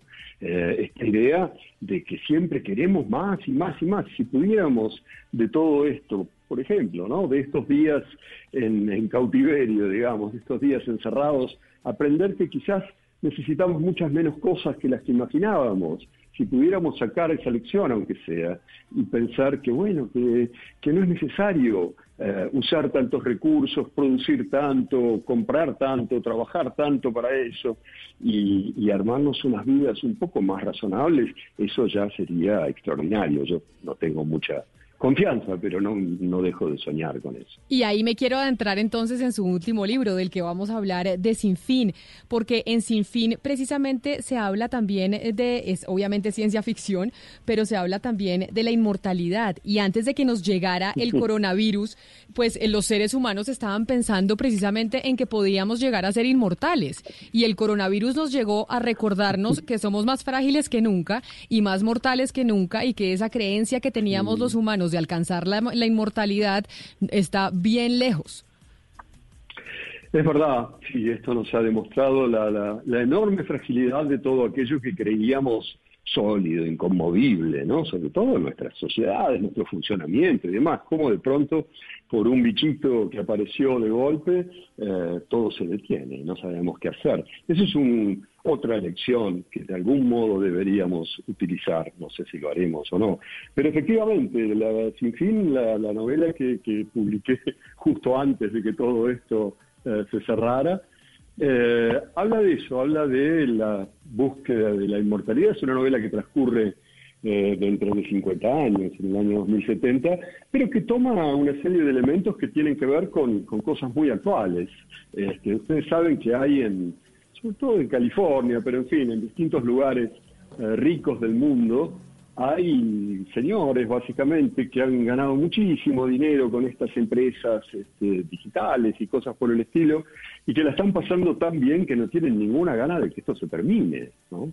Entonces están este, invirtiendo fortunas en ver cómo pueden hacer para vivir más y más. Este, no, no están dispuestos a, a dejar de hacerlo, digamos. Y, bueno, y hay laboratorios muy serios que están estudiando cómo o prolongar la vida durante todo lo posible o transferir los, las mentes de, los, de las personas a máquinas, a robots, a, or- a computadores, a, a lugares donde puedan seguir viviendo, a máquinas donde puedan seguir viviendo. Eh, a partir de eso empecé a armar esta novela que tiene que ver con esto, con la búsqueda de la vida después de la muerte. Nosotros, nuestras, nuestras sociedades, nuestras civilizaciones eh, estuvieron acostumbradas durante miles de años a pensar que la vida seguía después de la muerte. Ese era el, el negocio de las religiones. Te ofrecían una vida después de la muerte si les hacías caso en esta vida, este, si hacías lo que te, dice- te decían que hicieras, si no hacías lo que te decían que no hicieras, a cambio te daban una, un espacio para seguir viviendo después. Eh, y durante mucho tiempo la mayor parte de los humanos creyeron en eso. Ahora hay mucha gente que ya no cree en eso y es un momento muy particular de la, de la historia. porque no es fácil enfrentarse a la conciencia de que las cosas, de que la vida se termina y se terminó y no hay nada del otro lado. Entonces, bueno, está esta gente que, que empieza a buscarlo de distintas maneras, ¿no? Es que a mí me llama muchísimo la atención la, la, cantidad de coincidencias que hay con su nueva novela Sin Fin, porque además usted, eh, digamos, eh, escribe esta novela en un paraíso, además que tiene un nombre chino y ofrece a la gente, digamos, inmortalidad a cambio justamente de vivir para siempre aislados del resto del mundo. ¿Usted en algún momento cuando escribió esta novela se imaginó que íbamos a estar viviendo estas coincidencias en, en tan pronto tiempo? No, no, de ninguna manera, no. La verdad que me encantaría poder decir que soy un visionario y que entendí cómo iba a evolucionar el mundo en los próximos años, pero ni de, ni de lejos. O sea, realmente no se me ocurrió que esto pudiera ser más que un ejercicio de ficción, obviamente. Y es cierto, en la novela la condición para acceder a la vida después de la muerte es aceptar el aislamiento eterno. Cada persona puede armarse una especie de vida virtual eh, para transferir su cerebro allí y seguir viviendo en esa realidad virtual que le guste, ¿no? Entonces, eh, pero hay que vivir aislado, esa es la condición. Y ahora mismo eh, la realidad más modestamente nos pide ese aislamiento transitorio como condición, no para vivir eternamente, pero sí para seguir viviendo unos años más. Es muy curioso esa coincidencia. ¿no? Claro, pero ¿le sorprendió? O sea, cuando empezó toda este, este, esta crisis del virus, del coronavirus, ¿le sorprendió y hizo la reflexión sobre el, las coincidencias con el libro, con su última novela? Sí, claro. Bueno, tanto me sorprendió que si no hubiera sido por eso yo tendría que, haber estado en, en, Bogotá anteayer. Pero, eh, pero sí, y después efectivamente empecé a pensar en esas coincidencias. Son raras. Yo, traté de armar este mundo del futuro en Sin Fin, en mi novela, eh, a partir de lo que veo en el presente, por supuesto. Era intentar prolongar ciertas líneas que, veo en el presente y armar una ficción en el futuro. Eh, no pensé que esa ficción del futuro pudiera parecerse tan fuertemente a, este presente raro que estamos viviendo. Martín, usted es periodista, o sea, ha escrito eh, sobre, de, ha sido periodista, cronista, ensayista, ahora se metió en este tema de, de, la novela, pero ¿qué será lo que hace a los escritores de ficción que muchas veces son vaticinadores eh, de lo que va a pasar? Porque, o sea, siempre el primero que se nos viene a la cabeza es Orwell, que dice que uno empieza a leer a aquellos escritores de ciencia ficción y uno dice, ellos nos anunciaron lo que iba a pasar y lo que íbamos a vivir. ¿Por qué? Yo creo que a veces pasa eso, ¿no? Que tú estás como mirando el mundo alrededor y, lo exageras un poco, digamos. Tiras líneas a partir de lo que ves hacia, hacia adelante, hacia los costados, hacia otros lugares. Eh, exacerbas un poco lo que estás viendo y, a veces... Eh, a veces aciertas en algunas cosas. Supongo que a veces, tantas veces erras en muchas cosas. Lo que pasa es que los, los errores este, no se recuerdan y los, y los escasos, los millones de errores no se recuerdan y los escasos aciertos sí, porque impresionan un poco, ¿no? Martín, usted, eh, pues un poco como, como mirando esa columna de la que hablaba Camila, usted escribió en un momento que pues las personas que se morían por este virus eran personas ya de la tercera edad que de pronto en otra época del mundo ya estarían muertas. Y después Vargas Llosa también escribió una columna en donde dice que esta pandemia es pasajera, pero lo que no es pasajero es justamente el miedo a la muerte. ¿Usted cree que nosotros como seres humanos estamos haciendo demasiado? Para, para combatir como esa mortalidad que es lo que tenemos todos en común al final y lo que define a toda la humanidad y estamos haciendo demasiado por alargar la vida?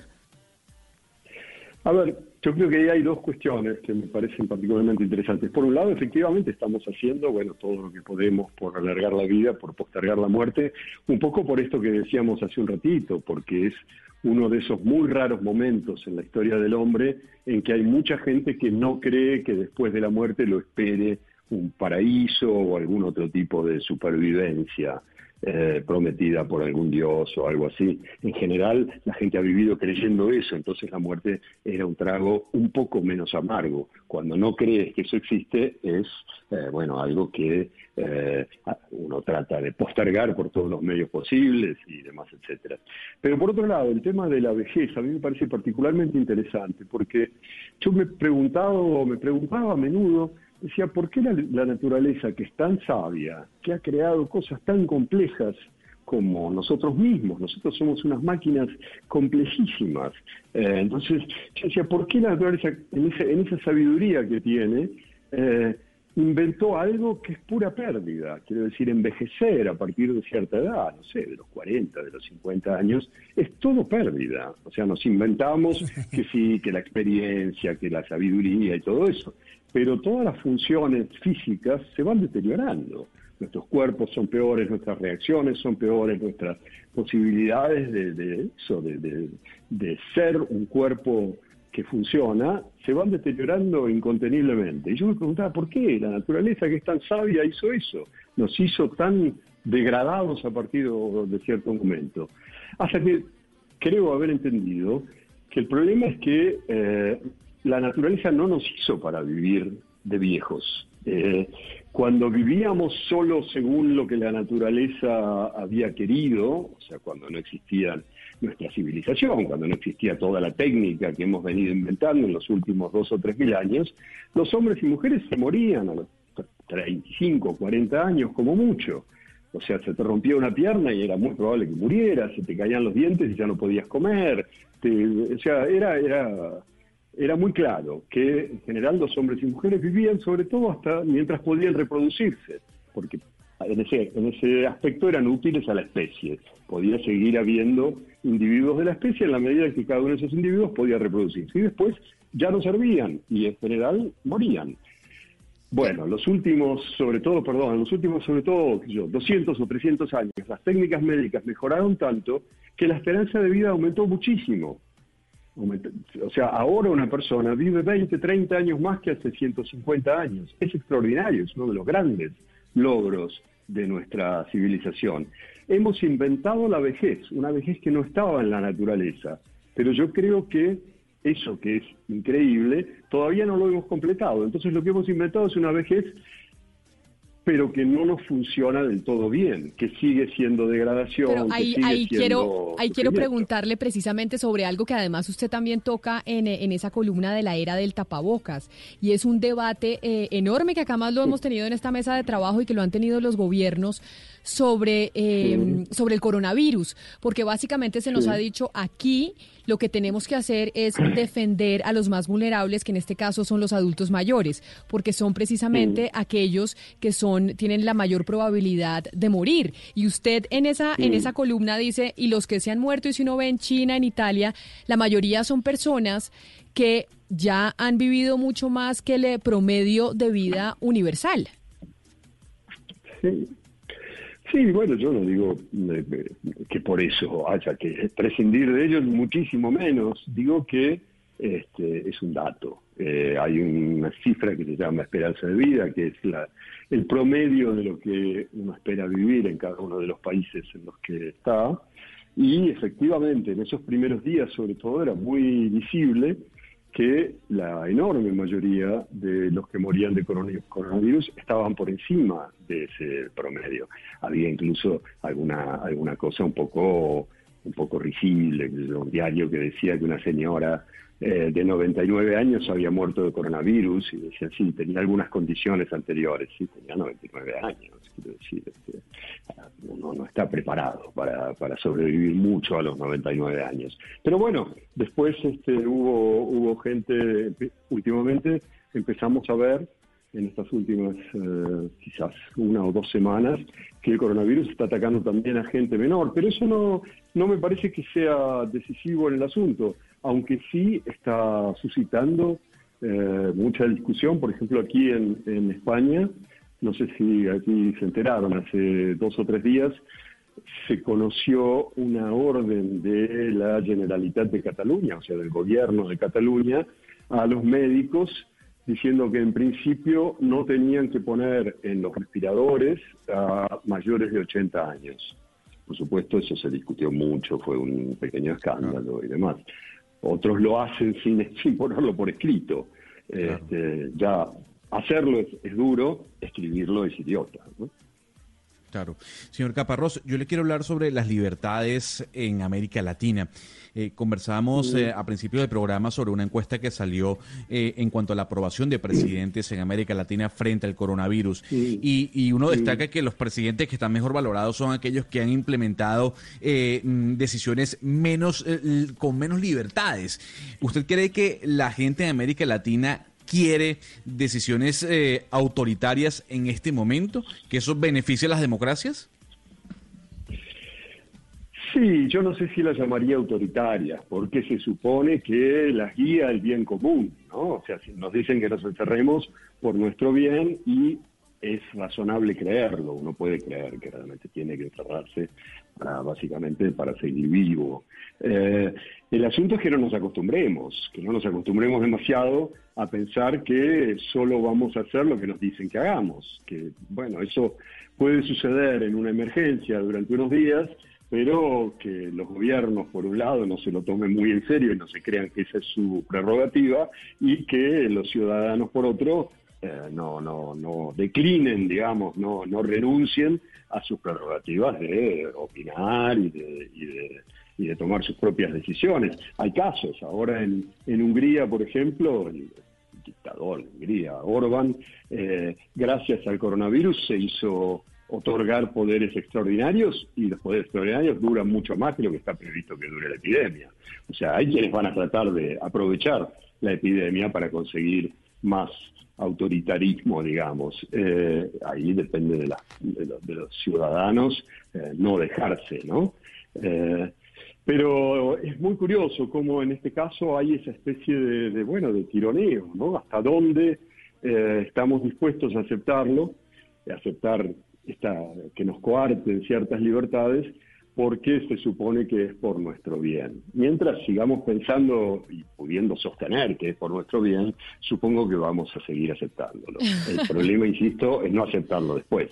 Correcto, pero mire, antes de entrarnos, porque mis compañeros tienen muchas preguntas precisamente sobre la democracia, sobre, porque ese es otro de los debates que tenemos actualmente con las medidas que se están tomando del coronavirus. Quiero contarles y Sí. quiero compartirles eh, esta canción que de hecho es de los artistas eh, españoles, un himno que crearon entre todos. Les recomiendo que se vean el video. El eh, señor Caparrós que está con nosotros eh, está en España y por eso eh, Alex Ubago, Conchita, Carlos Baute, India Martínez, el dúo dinámico, mejor dicho, los artistas españoles se reunieron para crear esta canción que ya se volvió el himno eh, en España de la lucha contra el coronavirus que nos tiene pues a más de 3 millones eh, 500 3.500 millones de personas en cuarentena en el mundo.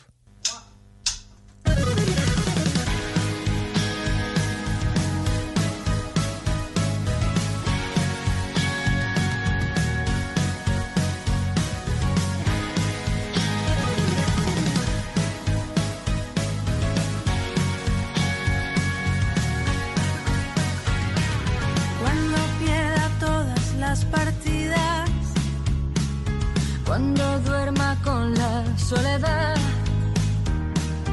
Cuando se me cierren las salidas y la noche no me deje en. Cuando sienta miedo del silencio, cuando cueste mantenerme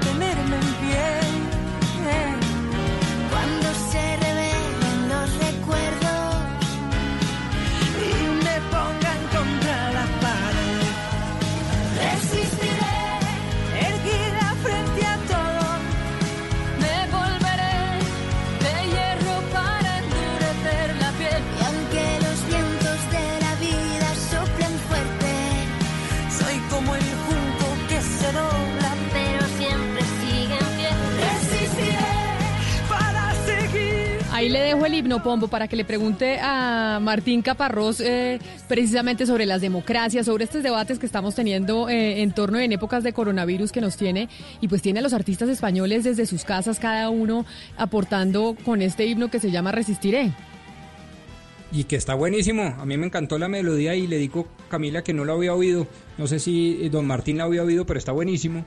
Y aprovechando pues entonces sus últimas respuestas, don Martín, en donde usted básicamente dice que no nos debemos nosotros los ciudadanos pues acostumbrar a un periodo de anormalidad, un periodo extraordinario en donde por supuesto los gobiernos tienden a coger cada vez más poder. Y también había dicho usted una respuesta en donde dice que no es hora, no es momento, no es época de echarle la culpa a nadie y menos a los medios de comunicación. Quisiera yo sobre el rol un poco de la economía, porque no son pocas las voces, no faltan las voces ahora que dicen que claro, que es el sistema capitalista o es el sistema comunista el gran culpable de todos los efectos que ha venido teniendo esta pandemia, que si no fuéramos capitalistas o no fuéramos comunistas, seguramente hubiéramos podido atender de mucha mejor forma y manera esta crisis, etcétera, etcétera. ¿Usted qué tiene que decir al respecto? Uy, tantas cosas. Eh, no, a ver, una, un mínimo apunte para empezar, que esta canción es muy curiosa, porque es una canción de los años 80 que resucitó en estos días. Eh, gracias, digamos, con, perdón de la, de la expresión, a la crisis del coronavirus y gracias a que mucha gente empezó a cantarle espontáneamente en los balcones. Ustedes saben que a las 8 de la noche en España salen este, millones de personas a los balcones de sus casas, aplauden a los trabajadores de la salud y algunos se pusieron a cantar y la canción que prendió fue esta. Y por eso se hizo de esta canción esta versión que estaban mostrando, que estaban eh, radiando recién. Es un caso muy curioso de una canción que, como les digo, tiene más de 30 años y parecía bastante olvidada. O sea, la razón, la razón por la cual los ¿Eh? artistas españoles deciden hacer como el remake, como se dice coloquialmente, es porque decidió la gente en los balcones de sus casas cantarla, diciendo voy a resistir esta cuarentena y vamos a resistir este coronavirus. Exactamente, sí, sí, sí. Fue una decisión así como espontánea de mucha gente que la empezó a cantar. Y bueno, y así se redifundió y así la regrabaron, y etcétera, etcétera. Es muy curioso. Eh, pero bueno, volviendo al, tema, eh, a ver, hay como hay muchas historias a este respecto. Eh, y yo creo que lo, lo, a mí lo que más me impresiona y sobre lo que estaba tratando de, escribir incluso esta mañana para mi columna del, New York Times que tengo que publicar un par de días, es eh, cómo hay esta, esta, hay una, para empezar hay una falacia, digamos, que recorre este, el mundo en este momento, que es que China pudo de algún modo contener el coronavirus porque tenía mucho más eh, porque es un régimen autoritario, ¿no? Y entonces podía obligar a la gente a hacer una cantidad de cosas eh, que las democracias occidentales no podían. Yo creo que eso es totalmente falso. Este, creo que en China efectivamente obligaron a la gente a encerrarse de una manera muy tajante, pero que en lugares como este donde yo estoy ahora, en España, la gente está por lo menos tan encerrada como en China. Eh, en ese sentido, no hay prácticamente diferencia. Yo creo que la diferencia básica no es un problema político, sino un problema económico. China hizo eso desde el principio porque puede pagárselo, porque es rica.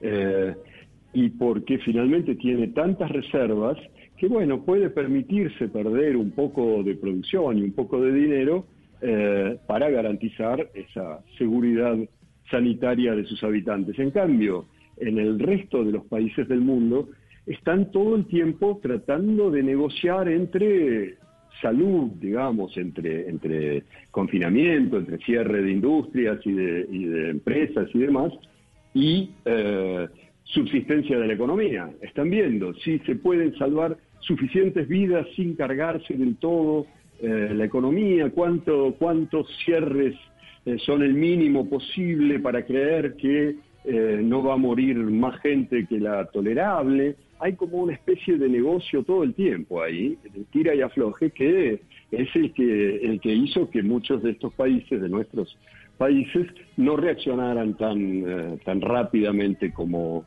como China. Pero, pero además, muy poco. Pero además no solo eso, China porque también tenía la información. Es que China se nos olvida que tenía y es un poco también lo que lo que escribía Vargas Llosa y por eso eh, pues que vetaron sus escritos en, en la China y es porque China tenía la información y hoy en día nos cuestionamos y nos preguntamos si realmente estuvimos sin tener todos los datos en Occidente para poder enfrentar esto que se nos venía y que no teníamos toda la información para tomar las medidas al respecto, que tal vez en la China sí. Sí, eso se está diciendo. Lo que pasa también ahí se mezcla otra cosa, que es que la última vez, con la gripe aviar y, y demás, en que en China parecía que estaban pasando cosas horribles y tomaban medidas muy eh, enérgicas, resultó que esa, esa gripe fue una especie de, bueno, fue, este, no, no se difundió como nos habían dicho, no pasó nada.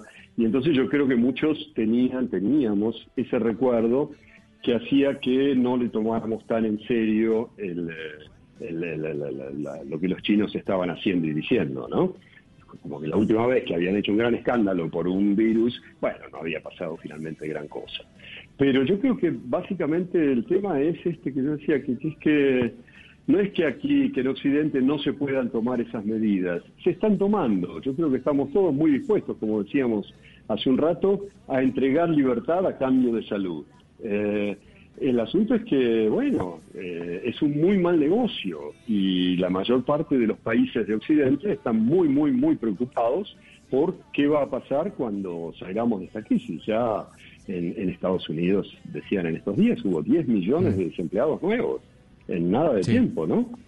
Este, aquí en España salieron las cifras ayer, es el mayor, la mayor cantidad de desempleo de las últimas décadas, o sea, están, va a ser muy, muy, muy duro. Entonces estar en ese negocio, que es muy difícil de presentar, un gobierno no puede, salvo que sean qué sé yo, Trump o, o Boris Johnson o Bolsonaro, un gobierno un poco más razonable no puede salir a decir, bueno, no voy a salvar tantas vidas porque no me quiero cargar la economía, queda feo, ¿no? Mm, Sí, eh, es la, es la gran pregunta. ¿Qué va a pasar después de la crisis, eh, señor Caparrós? Qui- Quiero preguntarle, ahora hace unos instantes con, con los compañeros aquí eh, hablábamos sobre cómo en medio de esta situación, pues es más valorado un médico que un futbolista famoso, una estrella del fútbol, o más apreciada la labor de una enfermera que, que, que lo que pueda hacer una youtuber o una influenciadora en redes sociales. ¿Usted cree que después de que termine todo esto, eh, ¿va a cambiar en algo el orden social y la valoración de las cosas y las profesiones? Ay, que, cómo me gustaría decir que sí lo creo, pero me parece que no lo creo mucho, no, lamentablemente no lo creo mucho. Eh, me parece que, que va a seguir siendo, en ese sentido, todo va a seguir siendo parecido. Quizás otras cosas más eh, estructurales no sean iguales.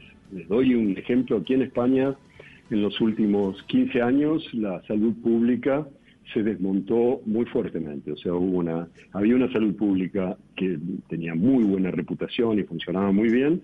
Y en los últimos años se privatizó en buena parte. Hubo un gobierno como de la derecha liberal que lo hizo con bastante alegría, eh, que privatizó bastante de la salud pública y ahora lo están lamentando, pero muchísimo, casi todos. Entonces es probable que después de esta crisis haya una recuperación de esas eh, estructuras de la salud pública. De hecho, eh, Pedro Sánchez, el, presidente del gobierno español, ha hablado en sus últimas apariciones mucho de estado de bienestar, cosa que no había hecho en muchísimo tiempo. Eh, es probable que en algunos países eh, haya entonces cierta, cierta reflexión y ciertos cambios eh, en el papel de los estados, en, en las estructuras que protegen a los que menos tienen y demás. Pero lamentablemente no creo que un médico gane, eh, siga sin ganar ni la centésima parte de lo que gana un futbolista caro. Claro. O sea, ¿usted cree que algunos gobiernos iban a darle, por ejemplo, más prioridad al sistema de salud antes que al aparato eh, de defensa o de guerra? No es solo frente al aparato de defensa de guerra, es sobre todo frente a, a los, a los grandes a los grandes bancos, a los grandes capitales, ¿no? En la última crisis grande que tuvo Occidente, eh, los eh, todos los, los grandes organismos internacionales decidieron poner su dinero en la supervivencia de los bancos. En 2008 fue claramente así. Eh, yo creo que esta vez eso ha cambiado un poco se está dando, se está tratando de poner el dinero que hay en este, sí, la mejora lo más rápida posible de los sistemas de salud por un lado y en el apoyo a toda esa gente que se está quedando eh, sin, sin empleo, sin eh, ingresos, sin posibilidades de sobrevivir. Y yo creo que eso sí, de algún modo va a desbordar, por lo menos en, en algunos países va a desbordar sobre los meses siguientes y va a producir ciertos intentos de cambio. Eh, porque bueno, porque se ha visto cuál es el precio de no tener una buena salud pública. En España se ha visto claramente y en otros lugares, en América Latina, yo creo que se va a ver seguramente se va a ver de forma dramática en los próximos semanas o meses. Y ahí- Entonces, espero que de ahí salga algo. Sí, Pero perdón. ya que estamos hablando de economía y hay quienes están planteando incluso frente a lo que usted está diciendo del estado de bienestar, de lo que nos trajo el coronavirus, ¿nos traerá un cambio de modelo económico? Porque hay quienes eh, incluso ya están planteando esa posibilidad y es el cambio del modelo económico en el que estamos viviendo hoy. Esta pandemia nos demostró que tal vez hay que hacer algunas transformaciones. Bueno, no hay un modelo económico alternativo que se plantee en este momento para que haya un cambio de modelo económico. Lo que puede haber sí es algunos retoques, digamos, en este modelo. O sea, el hecho de que, como decía, o intentaba yo decir, eh, el Estado tenga más eh, posibilidades de, de intervención y de decisión y no fiemos todo al famoso mercado, que, bueno, en situaciones como esta demuestra que no está a la altura de lo que, de lo que debería supuestamente hacer. Eso yo creo que puede cambiar un poco y ojalá, como decía hace un rato, lo que cambiara fuese esta idea de, de aceleración constante, ¿no? De que queremos siempre más y producir más y consumir más y que nos demos cuenta de que no es necesario y de que llegado un momento eso está destruyendo todo, está destruyendo a las personas, a la naturaleza, a todo, y que, bueno, se podría intentar vivir con, con mucho menos y encontrar maneras de, eh, de reorganizarse para eso. Pero fuera de eso, yo creo que no hay este, demasiadas posibilidades de, de aparición de otro modelo. ¿De qué tipo de modelo hablaban? Pues un modelo que sea más de estado de bienestar, un modelo en donde las cargas eh, económicas no sean tan dispares, un modelo distinto al capitalista, al capitalismo, en donde efectivamente la desigualdad es una de sus mayores eh, características, un modelo distinto. Sí. Sí, yo insisto, me parece que se puede efectivamente corregir bastante este modelo. No hay otro por el momento, no hay, no hay propuestas de, de uno radicalmente distinto, pero sí, este se puede corregir. Don Martín. Se puede, sí, sí. No, no, es que, es que quisiera poner simplemente un caso muy, muy concreto acá de los pagos colombianos y que curiosamente le pasó a uno de mis mejores amigos. Él hizo una industria, una pequeña, diría yo ya mediana industria de plásticos y como todos sabemos en esta mesa, pues los plásticos son bastante antipáticos al medio ambiente y al medio ambiente sostenible. En algún momento dado de su riqueza, que tampoco es un hombre rico, es un hombre digamos bastante bien acomodado, pero no millonario, no se imagine usted eso, decidió reunir en asamblea a sus empleados y les dijo, hombre, nosotros no vamos a producir más y por lo tanto no vamos a contratar más. Y en ese momento fue la misma eh, asamblea de empleados, una asamblea de hecho naturalmente, que dijo, oiga, no, si tenemos la capacidad de producir para generar, entre otras cosas, más empleo y por lo tanto más riqueza, debemos hacerlo. Y fue, fíjese usted, el empleado y no el empleador el que tomó la decisión definitiva de seguir creciendo para generar opciones de trabajo y por lo tanto riqueza material. Sí, pero por lo que usted me cuenta, el empleador, aunque no era rico, debía tener algún resto en las cuentas bancarias. En cambio, los empleados es probable que no tuvieran ningún resto en ninguna cuenta bancaria y que por lo tanto no pudieran, digamos, darse el lujo de dejar de producir. Ese es el problema. No, por, no, Cuando- no, por, por eso mismo. ¿Eh? Por, Claro. por- por eso mismo, Entonces, Martín. O sea, haber- fue el empleador, el es- empleador lo que dijo. El empleador lo que dijo fue. ¿sabe qué? Yo voy a coger mis ahorros y voy a crecer la planta para generar más empleo.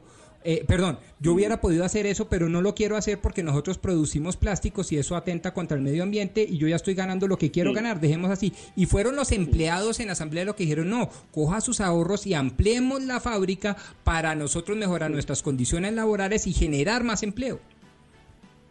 Y sí, bueno, pero porque ellos sabían que no tenían una alternativa si no se les ofrece o si no hay justamente un Estado que de algún modo eh, pueda ofrecerles una alternativa, unas organizaciones sociales que digan, bueno, estos trabajadores que han dejado de trabajar en el plástico porque eh, perjudicaba el medio ambiente, a partir de la semana que viene van a hacer este, bolsas de papel con este, determinadas características que son reciclables, bla, bla, bla. Si no tienen eso, obviamente van a querer seguir este, trabajando de la manera que puedan, ¿no? Sí, Martín, mire, eh, uno de los temas alrededor de este modelo económico del que estamos hablando es el tema de la globalización y usted también en esta columna que hemos estado también hablando aquí en este programa habla de la globalización y dice que la globalización en este caso nos hizo muchísimo más vulnerables y que nos ha hecho estar más cerca del caos. Eh, Yuval Harari en una columna escribió que hay muchas, de, muchas personas están culpando eh, digamos, o atribuyen a la epidemia del coronavirus a la globalización y dice que la única forma de prevenir más brotes de este tipo, eh, dicen estas personas, es desglobalizar al mundo. Harari dice que eso no es cierto, que el verdadero antídoto contra la epidemia no es la, segregación, sino al revés, la cooperación. Harari básicamente, pues digamos, eh, no estando de acuerdo con lo que usted puso en su columna sobre la globalización. ¿Qué piensa usted de esto? Porque no entiendo por qué no estaría de acuerdo Harari con, con lo que yo ponía.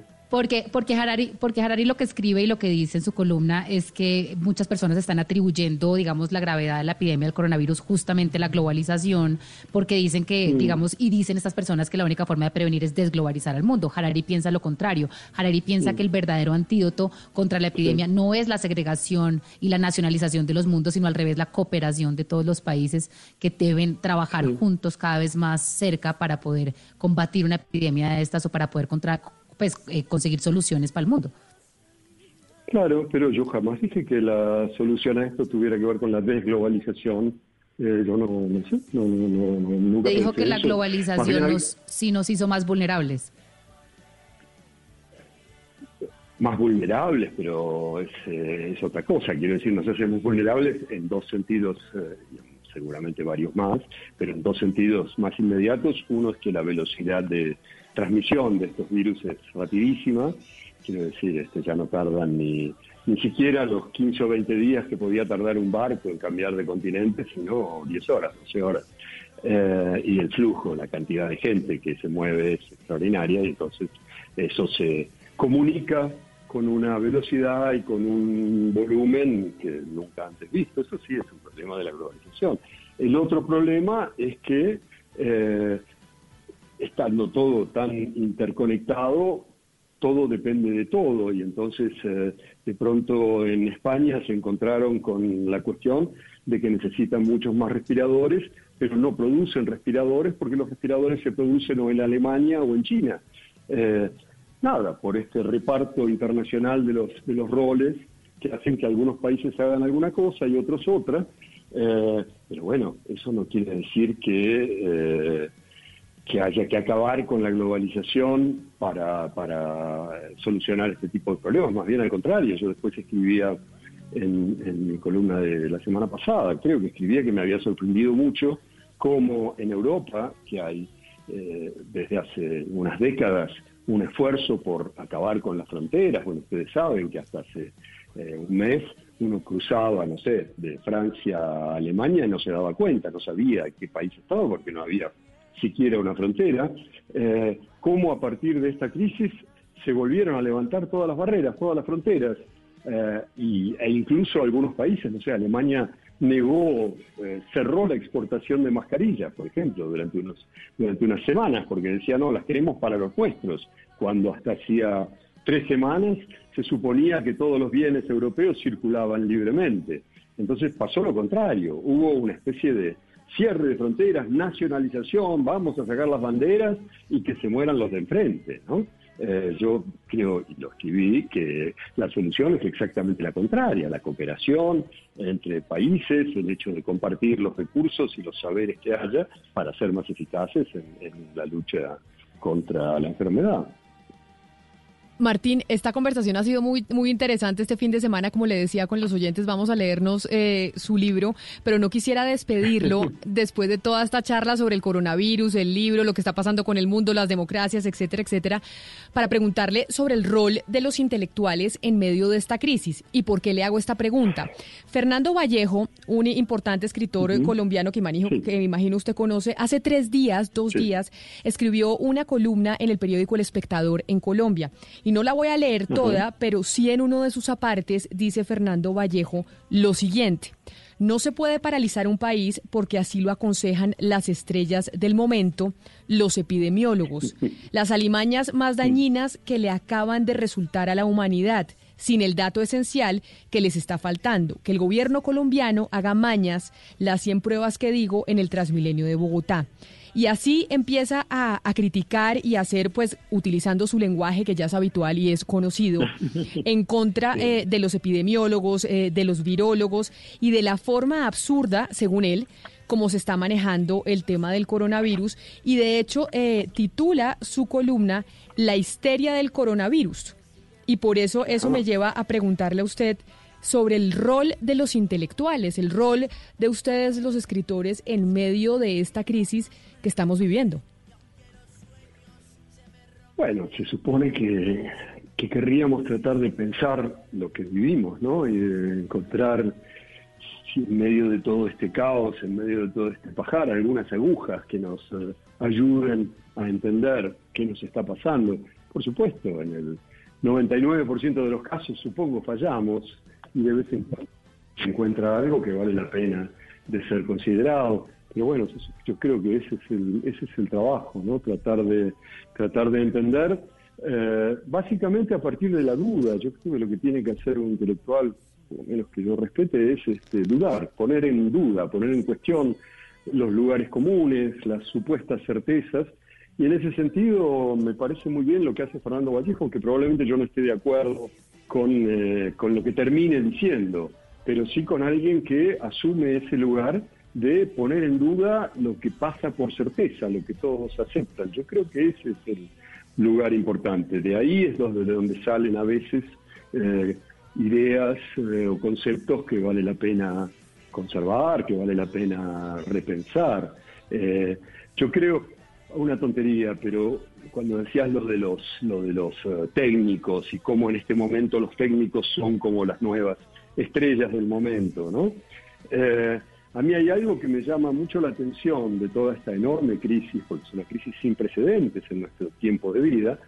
Hay, decía, algo que me llama mucho la atención, que es cómo, pese a todo, pese a los problemas que la ciencia tiene para encarar esto, creemos que es la ciencia la que debe conducir eh, el, proceso. Quiero decir, hasta hace no mucho, hasta hace algunas décadas, 30, 40 años, una ocasión como esta